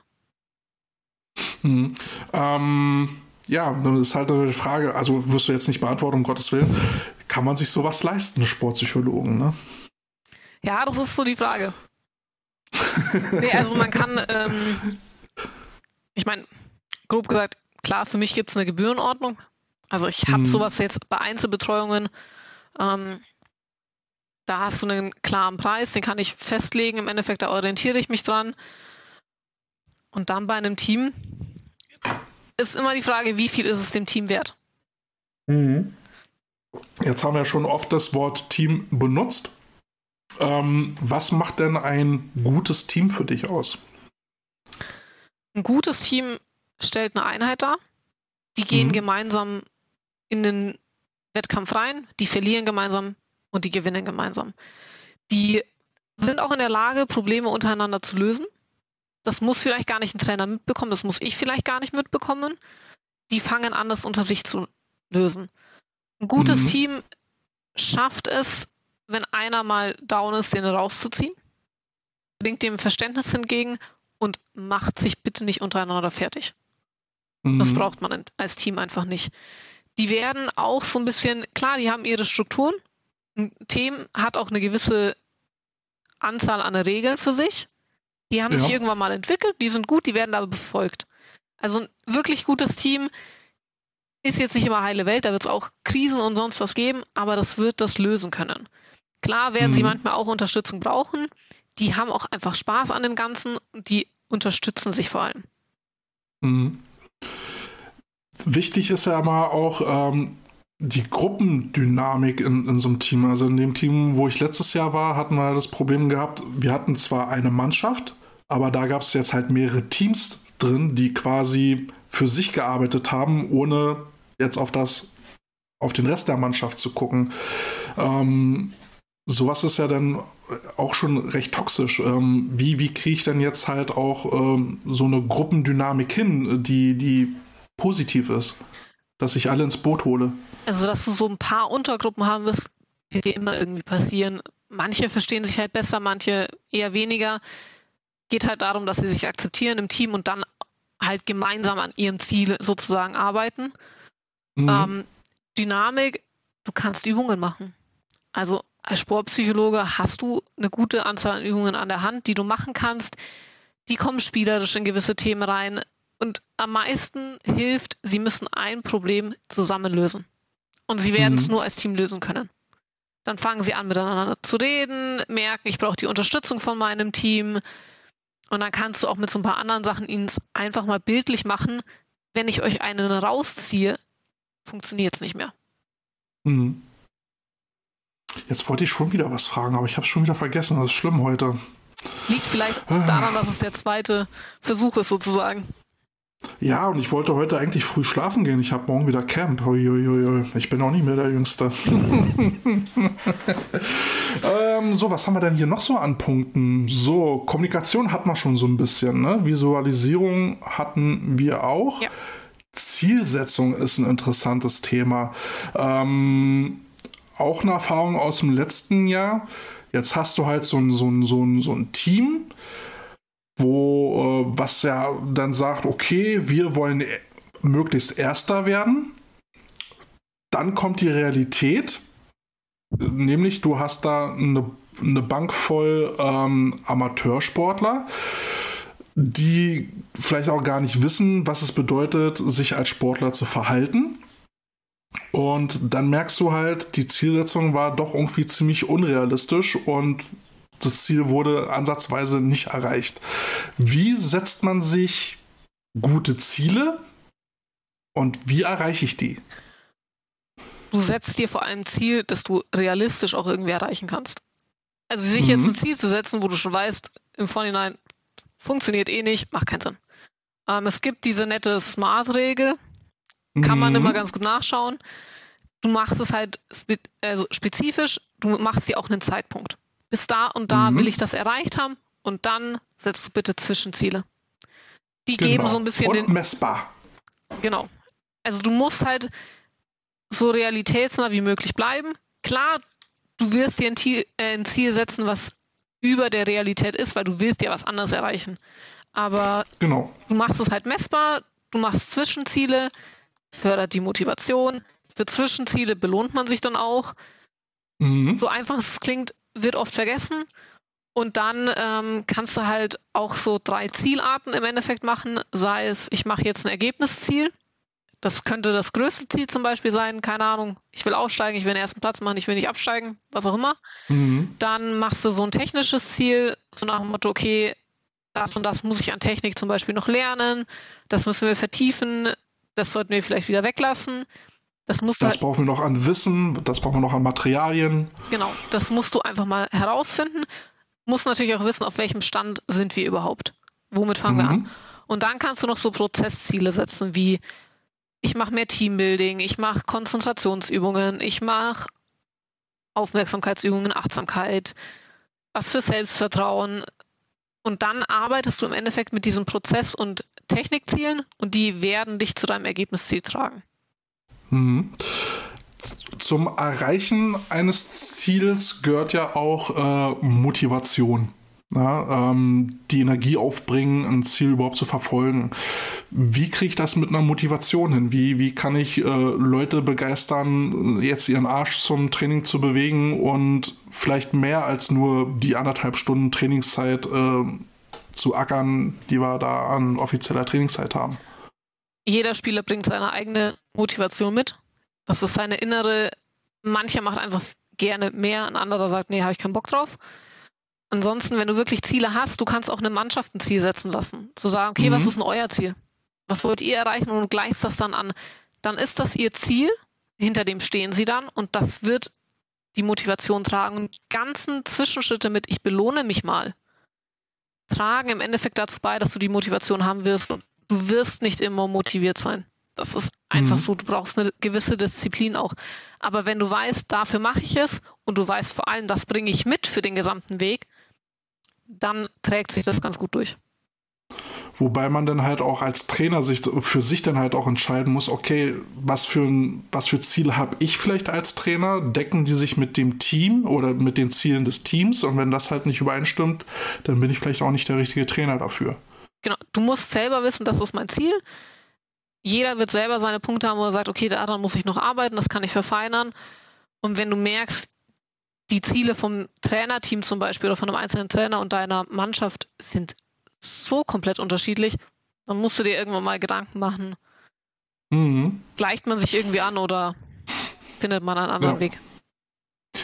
Ähm, kurz mal raus aus dem Thema. Hast du noch einen Song? Willst du noch irgendwas auf die Playlist packen? Willst du dich verewigen? Immer gerne. Ähm, wir machen noch von Adele Oh My God. Oh mein Gott, ja, schon wieder ein Frauensong. Gerne. ja, das hat man davon, wenn man eine Frau ins, äh, in die Sendung holt. Aber andere Frage, willst du eine Übung machen? Ja. Ich will eine Übung machen? Ja. Hast du eine parat? Ja, ja dann hau raus. Ähm, was glaubst du, wie groß deine Aufmerksamkeit, Konzentration gerade ist? Es geht. Okay. Also soll ich das jetzt skalieren? Nee, dann hätte ich schon danach gefragt. Okay. Okay. Du brauchst im Endeffekt ähm, nur deine beiden Hände. Und zwar machst du mal zwei Peace-Zeichen. Mhm. Okay. Als nächstes machst du das Okay-Zeichen. Okay. Genau. Ja. Und du wechselst jetzt einfach mal zwischen denen. Immer wieder hin und her. Ja. Kannst es auch schneller machen. Genau. Jetzt macht eine Hand ein Peace-Zeichen, eine Oha. Hand macht das Okay-Zeichen. Ja. Und jetzt. Okay, das. Jetzt wirst du wechseln.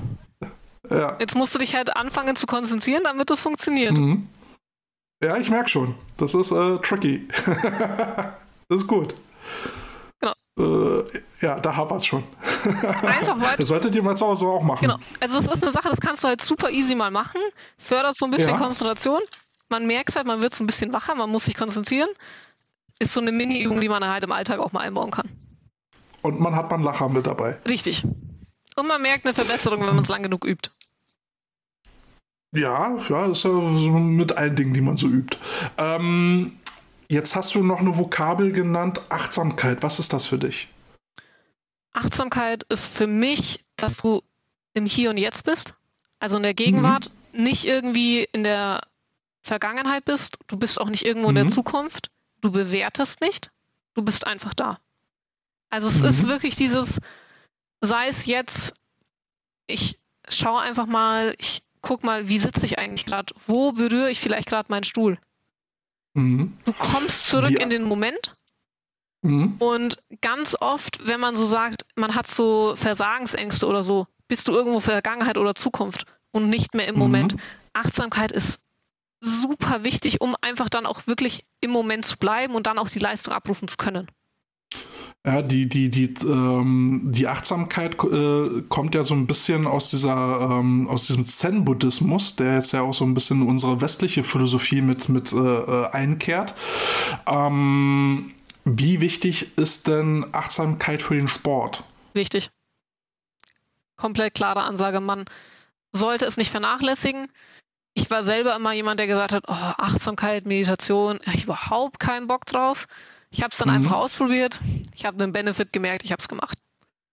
Wobei ja ne, die Vorstellung von Medi Meditation ja immer so ein bisschen klischeehaft ist. Ne? Du sitzt da am Lotussitz und machst da deine, deine Fingerübungen und äh, machst Om. Das ist ja keine, keine Meditation. Du kannst da einfach auch bequem auf dem Stuhl sitzen, atmest tief, hörst in dich rein, um, um mal zu gucken, wie ist, wie ist deine Gefühlslage, beziehungsweise deine Gefühlslage wieder so in Einklang zu bringen. Ne? Und es geht vor allem darum, halt mal diese Gedanken ich will jetzt nicht sagen auszuschalten, aber einfach zu akzeptieren, dass sie da sind und Gedanken sind Gedanken und nicht mehr. Mhm.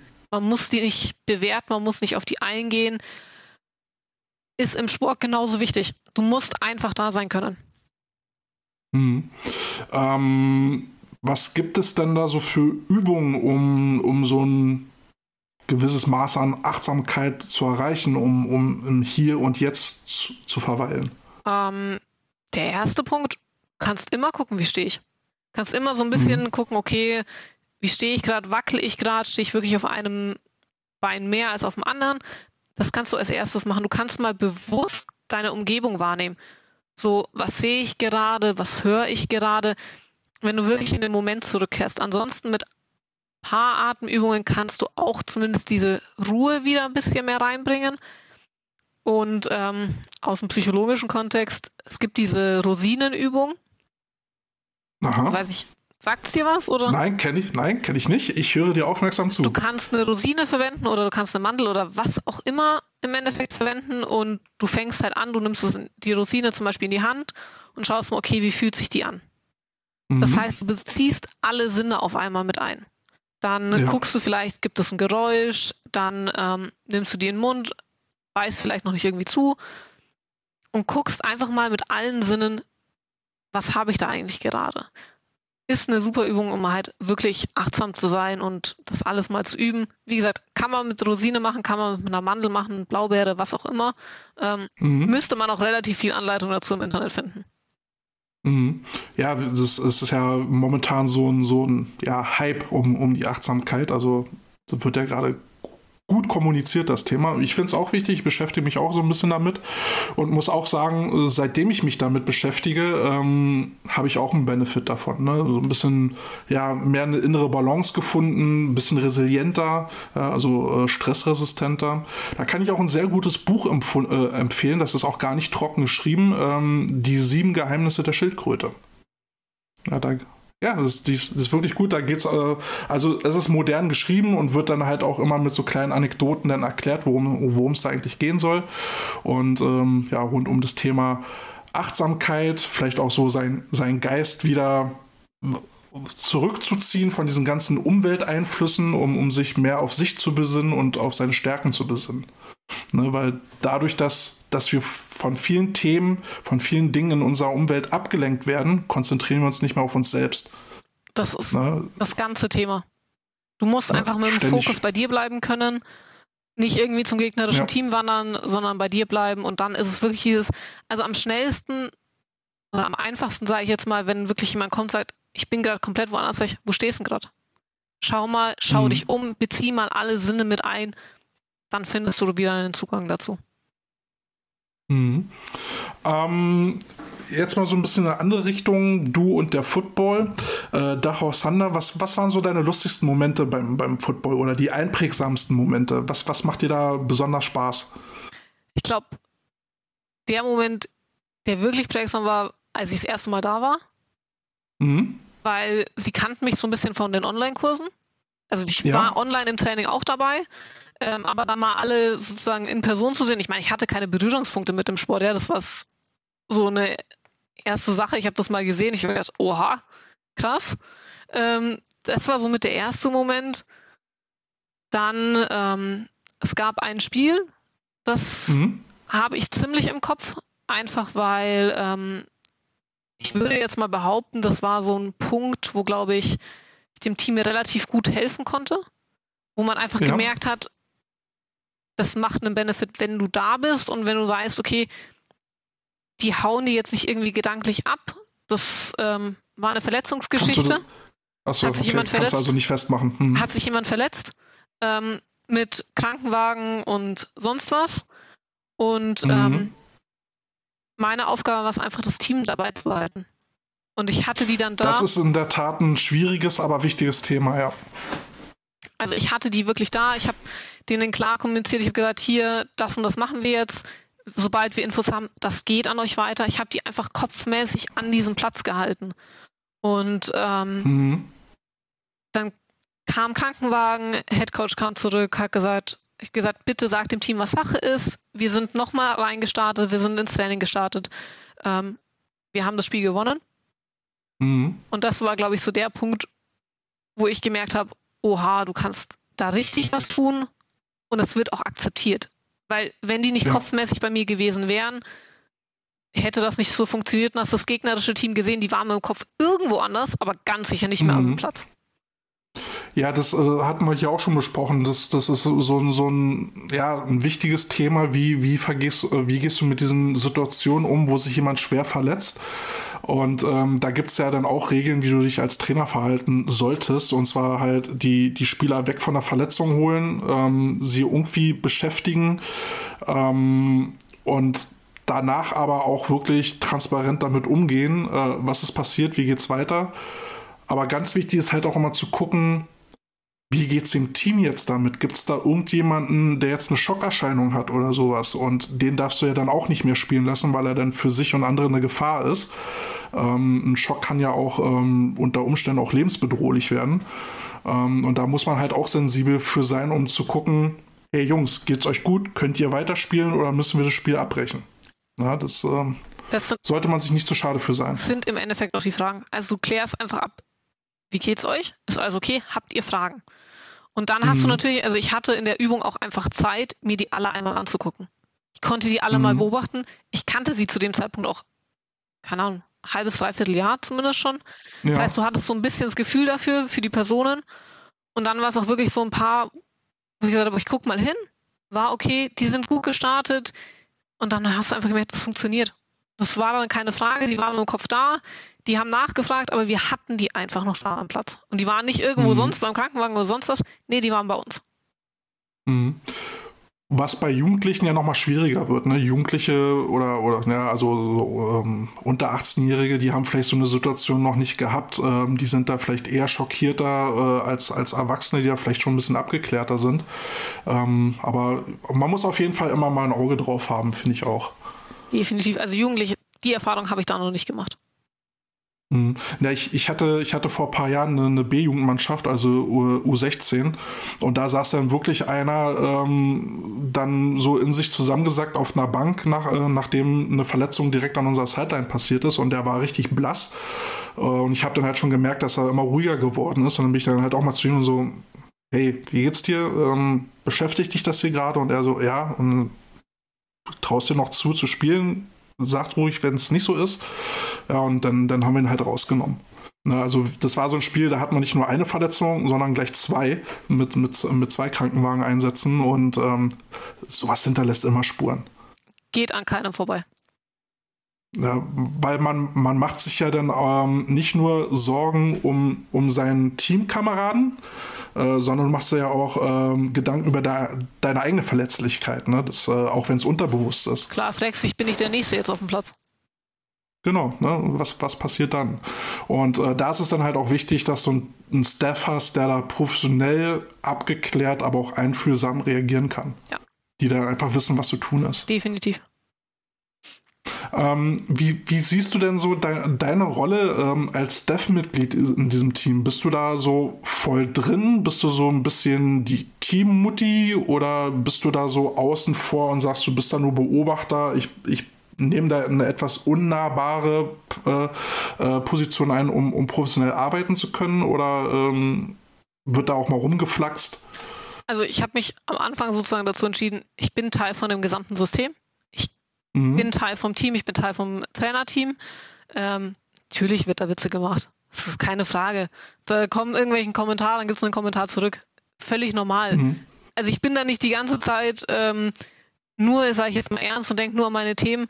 Es ist genauso meine Aufgabe, einfach da mal Spaß mit denen zu haben. Und da bin ich auch voll Mhm. dabei. Also ich werde mir da keinen Kommentar verkneifen. Ähm, aber du musst schon in einer gewissen Art und Weise so ein bisschen objektiv bleiben können. Also manche Sachen muss ich halt da nicht wissen, will ich nicht wissen, muss mhm. ich nicht mit dabei sein. Ähm, könnte für meine. Rookie-Taufen zum Beispiel. Doch, da war ich ähm, bei den Damen. Warst du dabei, da ja? war ich bei den Damen am Anfang dabei, ja. Das ist bei den Damen, bei den Herren war ich nicht dabei, weil das Team besteht schon relativ lang. Bei den Damen habe ich es mitge also mitbekommen sozusagen. Ähm, war definitiv eine Erfahrung. Also ich fand's. Ja, bei, bei Männern wird es dann FSK 18. Eben, da muss ich dann nicht dabei sein, da gehe ich dann wieder. Man muss so vorher klar machen, ein Nein ist ein Nein und nicht ein Ja. Ja, also es ist halt einfach so die Sache, du bist Teil vom Team, ich bin gerne Teil vom Team, bin auch gerne dann irgendwann raus. Manche mhm. Sachen muss ich einfach nicht mitbekommen und ehrlich gesagt möchte ich auch nicht mitbekommen. Hast du auch einen Titel? Nennen sie dich Doc oder Coach oder? Ich ich weiß es gerade gar nicht. Wahrscheinlich wäre ich irgendwo Psycho genannt. Könnte ich mir vorstellen. Wäre in Ordnung. Kann ich mit leben. Ähm, okay, da habe ich, noch hab ich noch einen Titel. Äh, und zwar von Post Malone äh, Psycho. Genau, also kann durch. Nur für dich. Sehr freundlich. Kann sein, dass ich den Titel irgendwo habe. Ich glaube, Coach habe ich auch. Ich ganz im Ernst, ist mir auch relativ egal. naja, ich meine, äh, ist ja, ist ja auch irgendwo eine Ehrung, ne, wenn man, wenn man so einen Titel bekommt. Ja, ich bin mal gespannt, was ich habe. Ich glaube, ich bin vor allem dafür bekannt, dass ich, ähm, wenn wir abends äh, im Training sind, mir ist halt auch relativ schnell kalt, muss man einfach dazu sagen. Ich meine, ich stehe ja. da die meiste Zeit. Ähm, also ich glaube, bis Mai oder so habe ich bestimmt Winterschuhe an. Das ist auch schon bekannt. Mhm. Dass ich einfach meistens relativ viel anhabe, weil ich einfach zu schnell friere.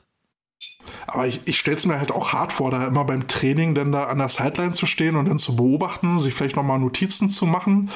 Ähm, oder, oder bist du da auch irgendwie mit auf dem Feld in den Übungen drin? Oder? Bin komplett mit drin. Also momentan ähm, gehören mir so die ersten paar Minuten. Mhm. Was machst du da? Komplett unterschiedlich. Kommt auf die Themen an, kommt drauf an, wie ich, also ich muss mir auch Gedanken machen, wie ich das Ganze aufbauen will, was wir wann machen. Mhm. Ähm, das führst du dann halt im Endeffekt durch. Und dann bin ich aber wirklich, keine Ahnung, ich stehe einen Teil bei der Offense dabei, ich stehe einen Teil bei der Defense dabei. Ich habe ein Auge dafür, wer ist verletzt, wer steht vielleicht so mhm. an der mhm. Kante. Gehe auch hin, wenn jemand verletzt ist und frage, hey, wie geht's dir? Ist alles okay? Brauchst du mich irgendwie? Mhm. Ähm, also ich stehe nicht an der Seite, ich bin meistens mit dabei. Sei es, ich stehe bei der okay. Defense irgendwo, ich stehe bei der Offense irgendwo. Ich gehe auch relativ mhm. viel rum, um einfach jede Gruppe so ein bisschen zu sehen. Kann dir aber genauso passieren, dass ein Coach zu mir kommt und sagt, hey, kannst du heute mal bei uns sein? Dann bist du da. Mhm. Jetzt zu dieser Jahreszeit äh, werdet ihr jetzt ja wahrscheinlich so Richtung Spielzuginstallation sein, um sich dann jetzt auf die nahende Saison vorzubereiten. Was wären da jetzt so die ersten 20 Minuten, die du morgen machen würdest? Als erstes habe ich keine 20 Minuten, ich kriege nur 10. Ähm, hm, okay, dann nur 10. Nee, also ich würde gucken, also ich bin ein bisschen früher da, ich schaue mal, was, wie mhm. ist die Stimmung. Wenn es jetzt ein Training ist, ähm, schaue ich, keine Ahnung, machen wir was zum Thema Konzentration, machen wir vielleicht irgendwas The Richtung Teambuilding, machen wir vielleicht einfach so ein stupides Aufwärmspiel, was einfach ein bisschen anders ist, machen wir sonst was. Also Mhm. Ich habe einen groben Plan. Ich habe auch Übungen, wo ich weiß, die funktionieren einfach. Das findet man so ein bisschen raus, welche Übungen beim Team funktionieren. Und dann fängst du mit denen an. Einfach, um die ein mhm. bisschen anders herzuholen.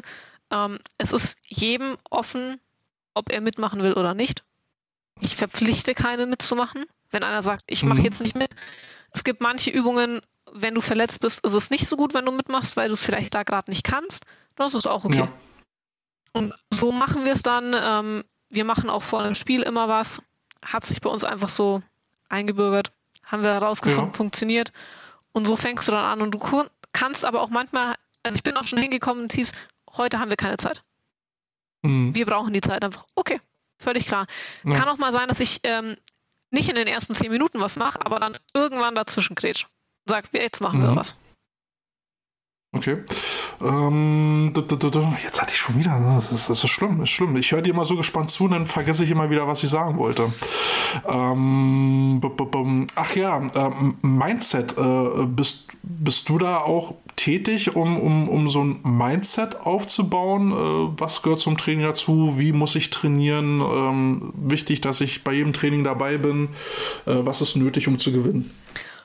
Oder Leistung zu bringen? Thema Leistung, ja klar, du bist, ich meine, grob gesagt ist es meine Aufgabe, dass die Leistung du die optimal abrufen kannst. Das heißt, es mhm. ist schon auch mein Part, das irgendwie da zu unterstützen. Ähm, Mindset habe ich jetzt nicht so viel Einfluss. Also ich gehe nicht hin und sage, du brauchst das und das Mindset. Mhm. Werde ich nicht tun. Ähm, aber wenn einer kommt und sagt, oh, es läuft im Training nicht so, dann hinterfrage ich vielleicht mal, wie oft warst du denn da?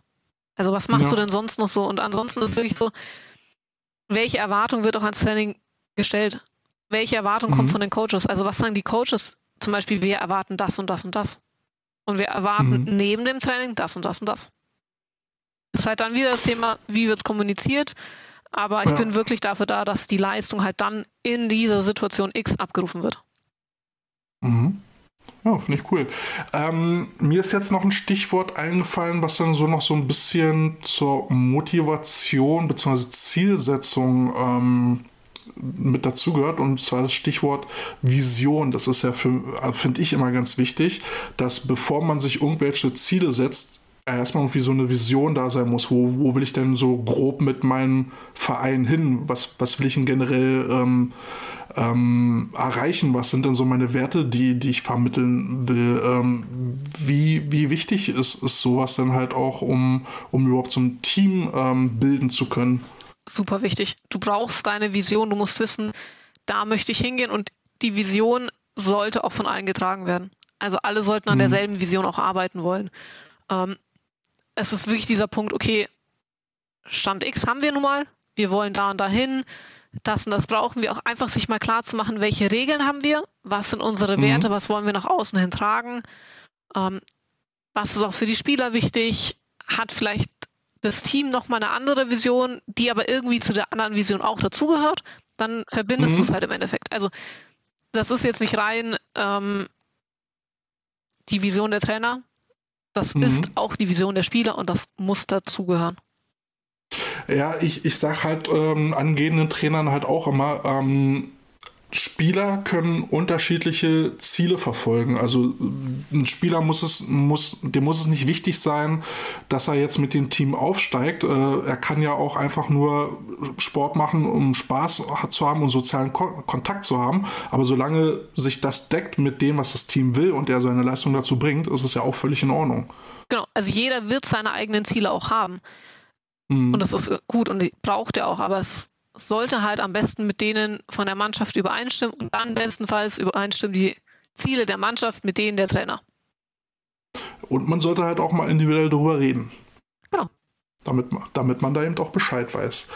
So, äh, dann würde ich sagen, kommen wir mal langsam zu den obligatorischen Fragen, die wir immer so, die wir so am Ende äh, des äh, Talks so stellen. Ähm, fangen wir an. Star Wars oder Star Trek? Keins von beiden. Was? Was ist denn da los? Keins von beiden. Wahrscheinlich eher Harry Potter-Fraktion, oder? Auch nicht. Was ist denn so dein. Marvel-Fraktion. Marvel? Okay, aber ich finde, das hat sich so mittlerweile so ein bisschen ausgelutscht, oder? Ich habe Star Wars, Star Trek, glaube ich, einmal irgendwas gesehen. Es war einfach Was? nie so. Ja, sorry, war einfach nie so meine Richtung irgendwie. Keine Ahnung, ich bin bei Marvel hängen geblieben. Nein, das gibt's doch gar nicht. Was ist da so dein Lieblingsheld? Also ich glaube, es geht ja so Richtung Team Iron Man, Team Captain America. Geht mhm. da Richtung Team Captain America. Okay, wer war denn jetzt bei Team äh, Captain America dabei? Das war doch äh, Black Widow, oder? Ja, ja. Äh, Black Widow, ich glaube ähm, Winter Soldier, also Bucky. Ja, genau, das war, das war sein, sein Buddy, ja. Genau. Falcon ist, glaube ich, und, auch und, dabei so genau weiß ich es dann jetzt auch nicht. Okay, okay. Guckst du den in den neuen Tor an? Ja, aber davor kommt noch Doctor Strange. Ja, den ersten Teil fand ich ganz gut, aber so mittlerweile finde ich die Marvel-Filme halt auch so ein bisschen, ja, also ich weiß nicht, da ist so viel Luft raus. Also ich freue mich jetzt vielleicht noch auf den nächsten Guardian of the Galaxy. Ähm, da fand ich die beiden Filme äh, ziemlich gut. War halt auch guter Humor. Bei, bei Thor war mir der zweite Teil so halt so einfach nur Dummfug. Ja? Da wird dann auf einmal so als ja, begriffsstutziger Depp hingestellt und ja, mal gucken, wo jetzt der dritte Teil hingeht. Ja, mal gucken. Irgendwie guckt man sich ja den Mister doch immer wieder an. Eben, es funktioniert einfach. Man bleibt dabei, ja. Ähm, zweite Frage, ähm, die, ja, die so regional, da mache ich immer einen regionalen Unterschied fest. Pepsi oder Cola? Cola. Weil ich denke, es, ich habe komischerweise viele Leute äh, aus dem Bereich NRW, die Pepsi trinken. Aber alles, was so, so dann halt, ähm, jetzt muss ich auf der Landkarte gucken, rechts von NRW ist, äh, äh, trinkt dann wieder Coca-Cola. Schon immer Cola. Sehr gut. Ähm, gut, auf einer Auswärtsfahrt warst du jetzt noch nicht dabei, aber meinetwegen, jetzt wärst du mit auf einer Auswärtsfahrt und jetzt steht die Debatte McDonalds oder Burger King. Wofür entscheidest du dich? McDonalds. Warum? Weil ich selber vom Tennistraining, wir hatten relativ in der Nähe einen McDonalds und äh, ich hatte immer Freitag von, ich glaube, sechs oder sieben, irgendwie bis acht, halb neun Training und es war einfach zu verlocken, ja, dann wirst du immer zu McDonalds gefahren. Das heißt, es war irgendwie bei uns so Tradition. Ähm, meistens hast du dann gesehen, wenn du schon drinnen warst, dann kam der Trainer noch hinterher, dann kamen noch ein paar Teamkollegen hinterher. Bin bei McDonalds geblieben. Und was gibt's da mal? Oh, ich war schon lange nicht mehr oder, bei McDonalds. Oder unterscheidet sich das? Normalerweise hat man nochmal dasselbe, was man isst. Ich glaube, es unterscheidet sich in der Tat. Okay. Ich kann mich jetzt nicht genau erinnern, ob ich immer dasselbe genommen habe. Ich glaube, ich habe immer ein bisschen gewechselt. Okay. So, ja, die Frage, ich weiß nicht, ob du die beantworten kannst. Normalerweise geht das dann immer so, so an Trainer, die, äh, wo ich die äh, dann sage, äh, wenn ihr, wenn ihr eine Traumansetzung oder einen Traumgegner hättet, gegen den ihr spielen wollen würdet, wer wäre das? Traumgegner. Kann auch unrealistisch sein. Hm. Also ich glaube, es ist eher so die Frage, welche Teams würdest du gerne mal ja, irgendwie betreuen oder sonst was? Okay, dann welches Team würdest du gerne betreuen oder welchen Sportler? Also ich, würde definitiv gerne GFL so in die Richtung kommen und dann natürlich in die USA. Ist jetzt nicht so schwierig, da will man schon mal hin und irgendwie. Ich würde es einfach gerne mal mitbekommen in der NFL. Gibt es da schon so ein Team, was du in der NFL so favorisieren würdest? Nö. Bis jetzt nicht. Nö. Aber es ist Aber schon so ein bisschen so ein Traum, da einfach mal hinzukommen. Ja, ja klar. Hast du eine Empfehlung? Also, äh, Nee, Amerika nicht, nee, ähm, da, da war ich noch nicht. Aber GFL, äh, wir, hatten, wir hatten ja neulich mit, mit Head Coach Nadine äh, von den äh, Munich Cowboys gesprochen. Ähm, die, ist ja, die ist ja auch Sportwissenschaftlerin und äh, kann, äh, würde, glaube ich, den Wert eines Sportpsychologen äh, einschätzen können. Vielleicht kann man da ja mal Kontakt schaffen. Vielleicht kann man das. Dann, dann ähm, würde ich ihr vielleicht einfach mal deine Kontaktdaten geben. Klingt sehr gut. Ja, wir sind hier, wir sind die Vermittlungsbasis ich hier. Das super. Bei uns werden, Vom Bewerbungsgespräch zur Vermittlung. Ja, bei uns, äh, bei uns werden, werden Verbindungen geschaffen. Wir sind eine Plattform hier. So, also, aber ich kann natürlich nicht äh, versprechen, ob da äh, was zurückkommt oder so, aber versuchen würde ich es. Sehr gut. Und, und dann berichtest du uns mal, wie es dann so in der dann GFL so läuft. Berlin. Dann kommst du nach Berlin und kommst du zu den Adlern. Ah, okay. Wo die äh, erste Herrenmannschaft ja auch GFL ist. Alles klar. Wie war es denn jetzt für dich? Ähm, hat es dir Spaß gemacht? Hast du dich wohlgefühlt? Hat definitiv Spaß gemacht. Auch beim zweiten Versuch immer noch gut. Ähm, nee, war super. Es ist eine totale, spannende, lockere Stimmung. Ich bin immer happy, wenn ich von anderen Coaches so ein bisschen Erfahrung bekomme. Ich meine, Sportpsychologie kommt nun mal erst alles so richtig. Ähm, mhm. Ich hoffe einfach, dass ich positiv dazu beitragen kann, zu sagen, es macht Sinn. Und auch wenn man mal sagt, man macht nur irgendwie ein paar Workshops mit einem Team, auch das hat schon einen Benefit. Einfach sozusagen, so ja, es ist ein Psychologe, die sind aber alle nicht Psychos. Ich, ich sage mal immer, ähm, man sollte sich alles anhören, selbst um dann nur zu entscheiden, ist nicht meins. Aber dann habe ich eine Entscheidungsgrundlage. Richtig. Und äh, ich, es kann ja gut sein, dass wir uns dann äh, demnächst mal sehen. Ähm, ich habe ja immer noch auf meiner To-Do-Liste, dann mal nach Dachau zu fahren. Ähm, weil da kenne ich ja einen der, der Darmtrainer, äh, den Christoph Kurzer. Ich weiß nicht, ob du mit dem zu tun hast. Ja. Ähm, mit dem habe ich ja hier in Berlin mal zusammengearbeitet. Äh, ein ganz netter Kerl und äh, Dennis würde ich dann halt auch mal Hallo sagen und jetzt halt auch mal dir. Kennst du schon drei Leute da unten? Kenne ich schon drei Leute. Ich meine, das Ziel meiner Frau und mir äh, war ja eigentlich mal äh, nach, äh, nach München äh, oder Richtung Bayern äh, umzuziehen. Noch haben wir es nicht ganz aufgegeben, aber ja, Urlaub bestimmt mal wieder. Sehr gut. Jo, ähm, dann würde ich sagen, ich meine, wir haben jetzt äh, entspannte anderthalb Stunden getalkt. Äh, ich fand es mega unterhaltsam. Ähm, wenn die Zuhörer vielleicht noch irgendwie Fragen haben sollten im Nachgang, dann stellt sie einfach mal, schreibt sie uns und äh, ich würde diese Frage dann mal Pia weiterleiten. Sehr gerne. Und ähm, dann können wir mal gucken, wie wir das beantwortet kriegen. Ansonsten werde ich dann in die Shownotes dann mal deinen Kontakt, dann, äh, deinen, deinen Berufskontakt dann mal reinstellen. Ähm, vielleicht gibt es ja den einen oder anderen Interessierten uh, und dann gucken wir mal, was da so geht. Ich freue mich immer, wenn sich Leute melden. Ja, das glaube ich. Willst du, auch, willst du auch deine Brötchen verdienen? Richtig. Soll, soll sich ja rentieren und Football ist ja immer angeblich Family. so, dann werde ich erstmal noch mal kurz meine, äh, äh, meine obligatorische Arie halten. Ihr könnt uns folgen auf Instagram, die Coach Potatoes zusammengeschrieben. Da findet ihr die aktuellsten Fotos und äh, Postings zur Episode. Dort könnt ihr auch kommentieren, was das Zeug hält. Wir lesen auch die Kommentare vor. Und ihr könnt uns eine Mail schreiben an info at zusammengeschrieben.de. Da äh, erreicht ihr alle drei Coaches, beziehungsweise zwei Coaches und ein Netman. Der Martin ist ja noch kein Coach, noch nicht. Ihr könnt uns ebenfalls auf Facebook folgen, die Coach Potatoes äh, äh, normal geschrieben. Dort könnt ihr ebenfalls posten. Ihr findet uns auf jedem Streamingdienst äh, eurer Wahl und unseren, äh, unserer Playlist, wo wir heute wieder ein paar Songs gedroppt haben, die findet ihr dann auf Spotify und könnt uns folgen. Hast du noch einen letzten Song, den du loswerden willst? Ich gucke mal. Ich glaube nicht. Mir sticht da. Doch, da sticht mir noch einer ans Auge. Stimmt, das ist äh, I Live by One Republic. Genau, was hat es mit dem Song auf sich? Ich habe den irgendwann mal per Zufall wiedergehört. Und seitdem ist es eigentlich so ein gute Laune-Song, wo ich einfach weiß, danach bin ich gut gelaunt.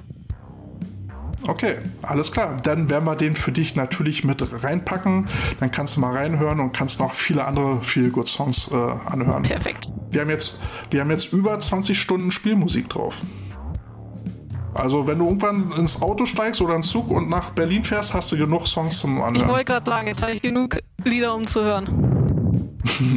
Alles klar. Das war Pia, die Sportpsychologin. Wir hatten ein sehr interessantes Gespräch. Mir hat es persönlich äh, auch was gebracht, neue Infos gekriegt, äh, über die ich mal nachdenken werde.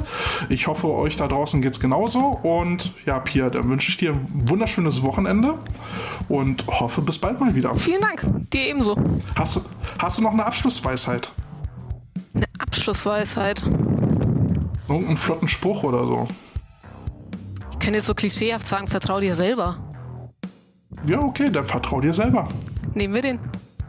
Nehmen wir den, alles klar. Dann wünschen wir euch äh, eine schöne Zeit. Wir hören uns bald wieder. Bis dann. Tschüss. tschüss. Ciao. Die Coach Potatoes.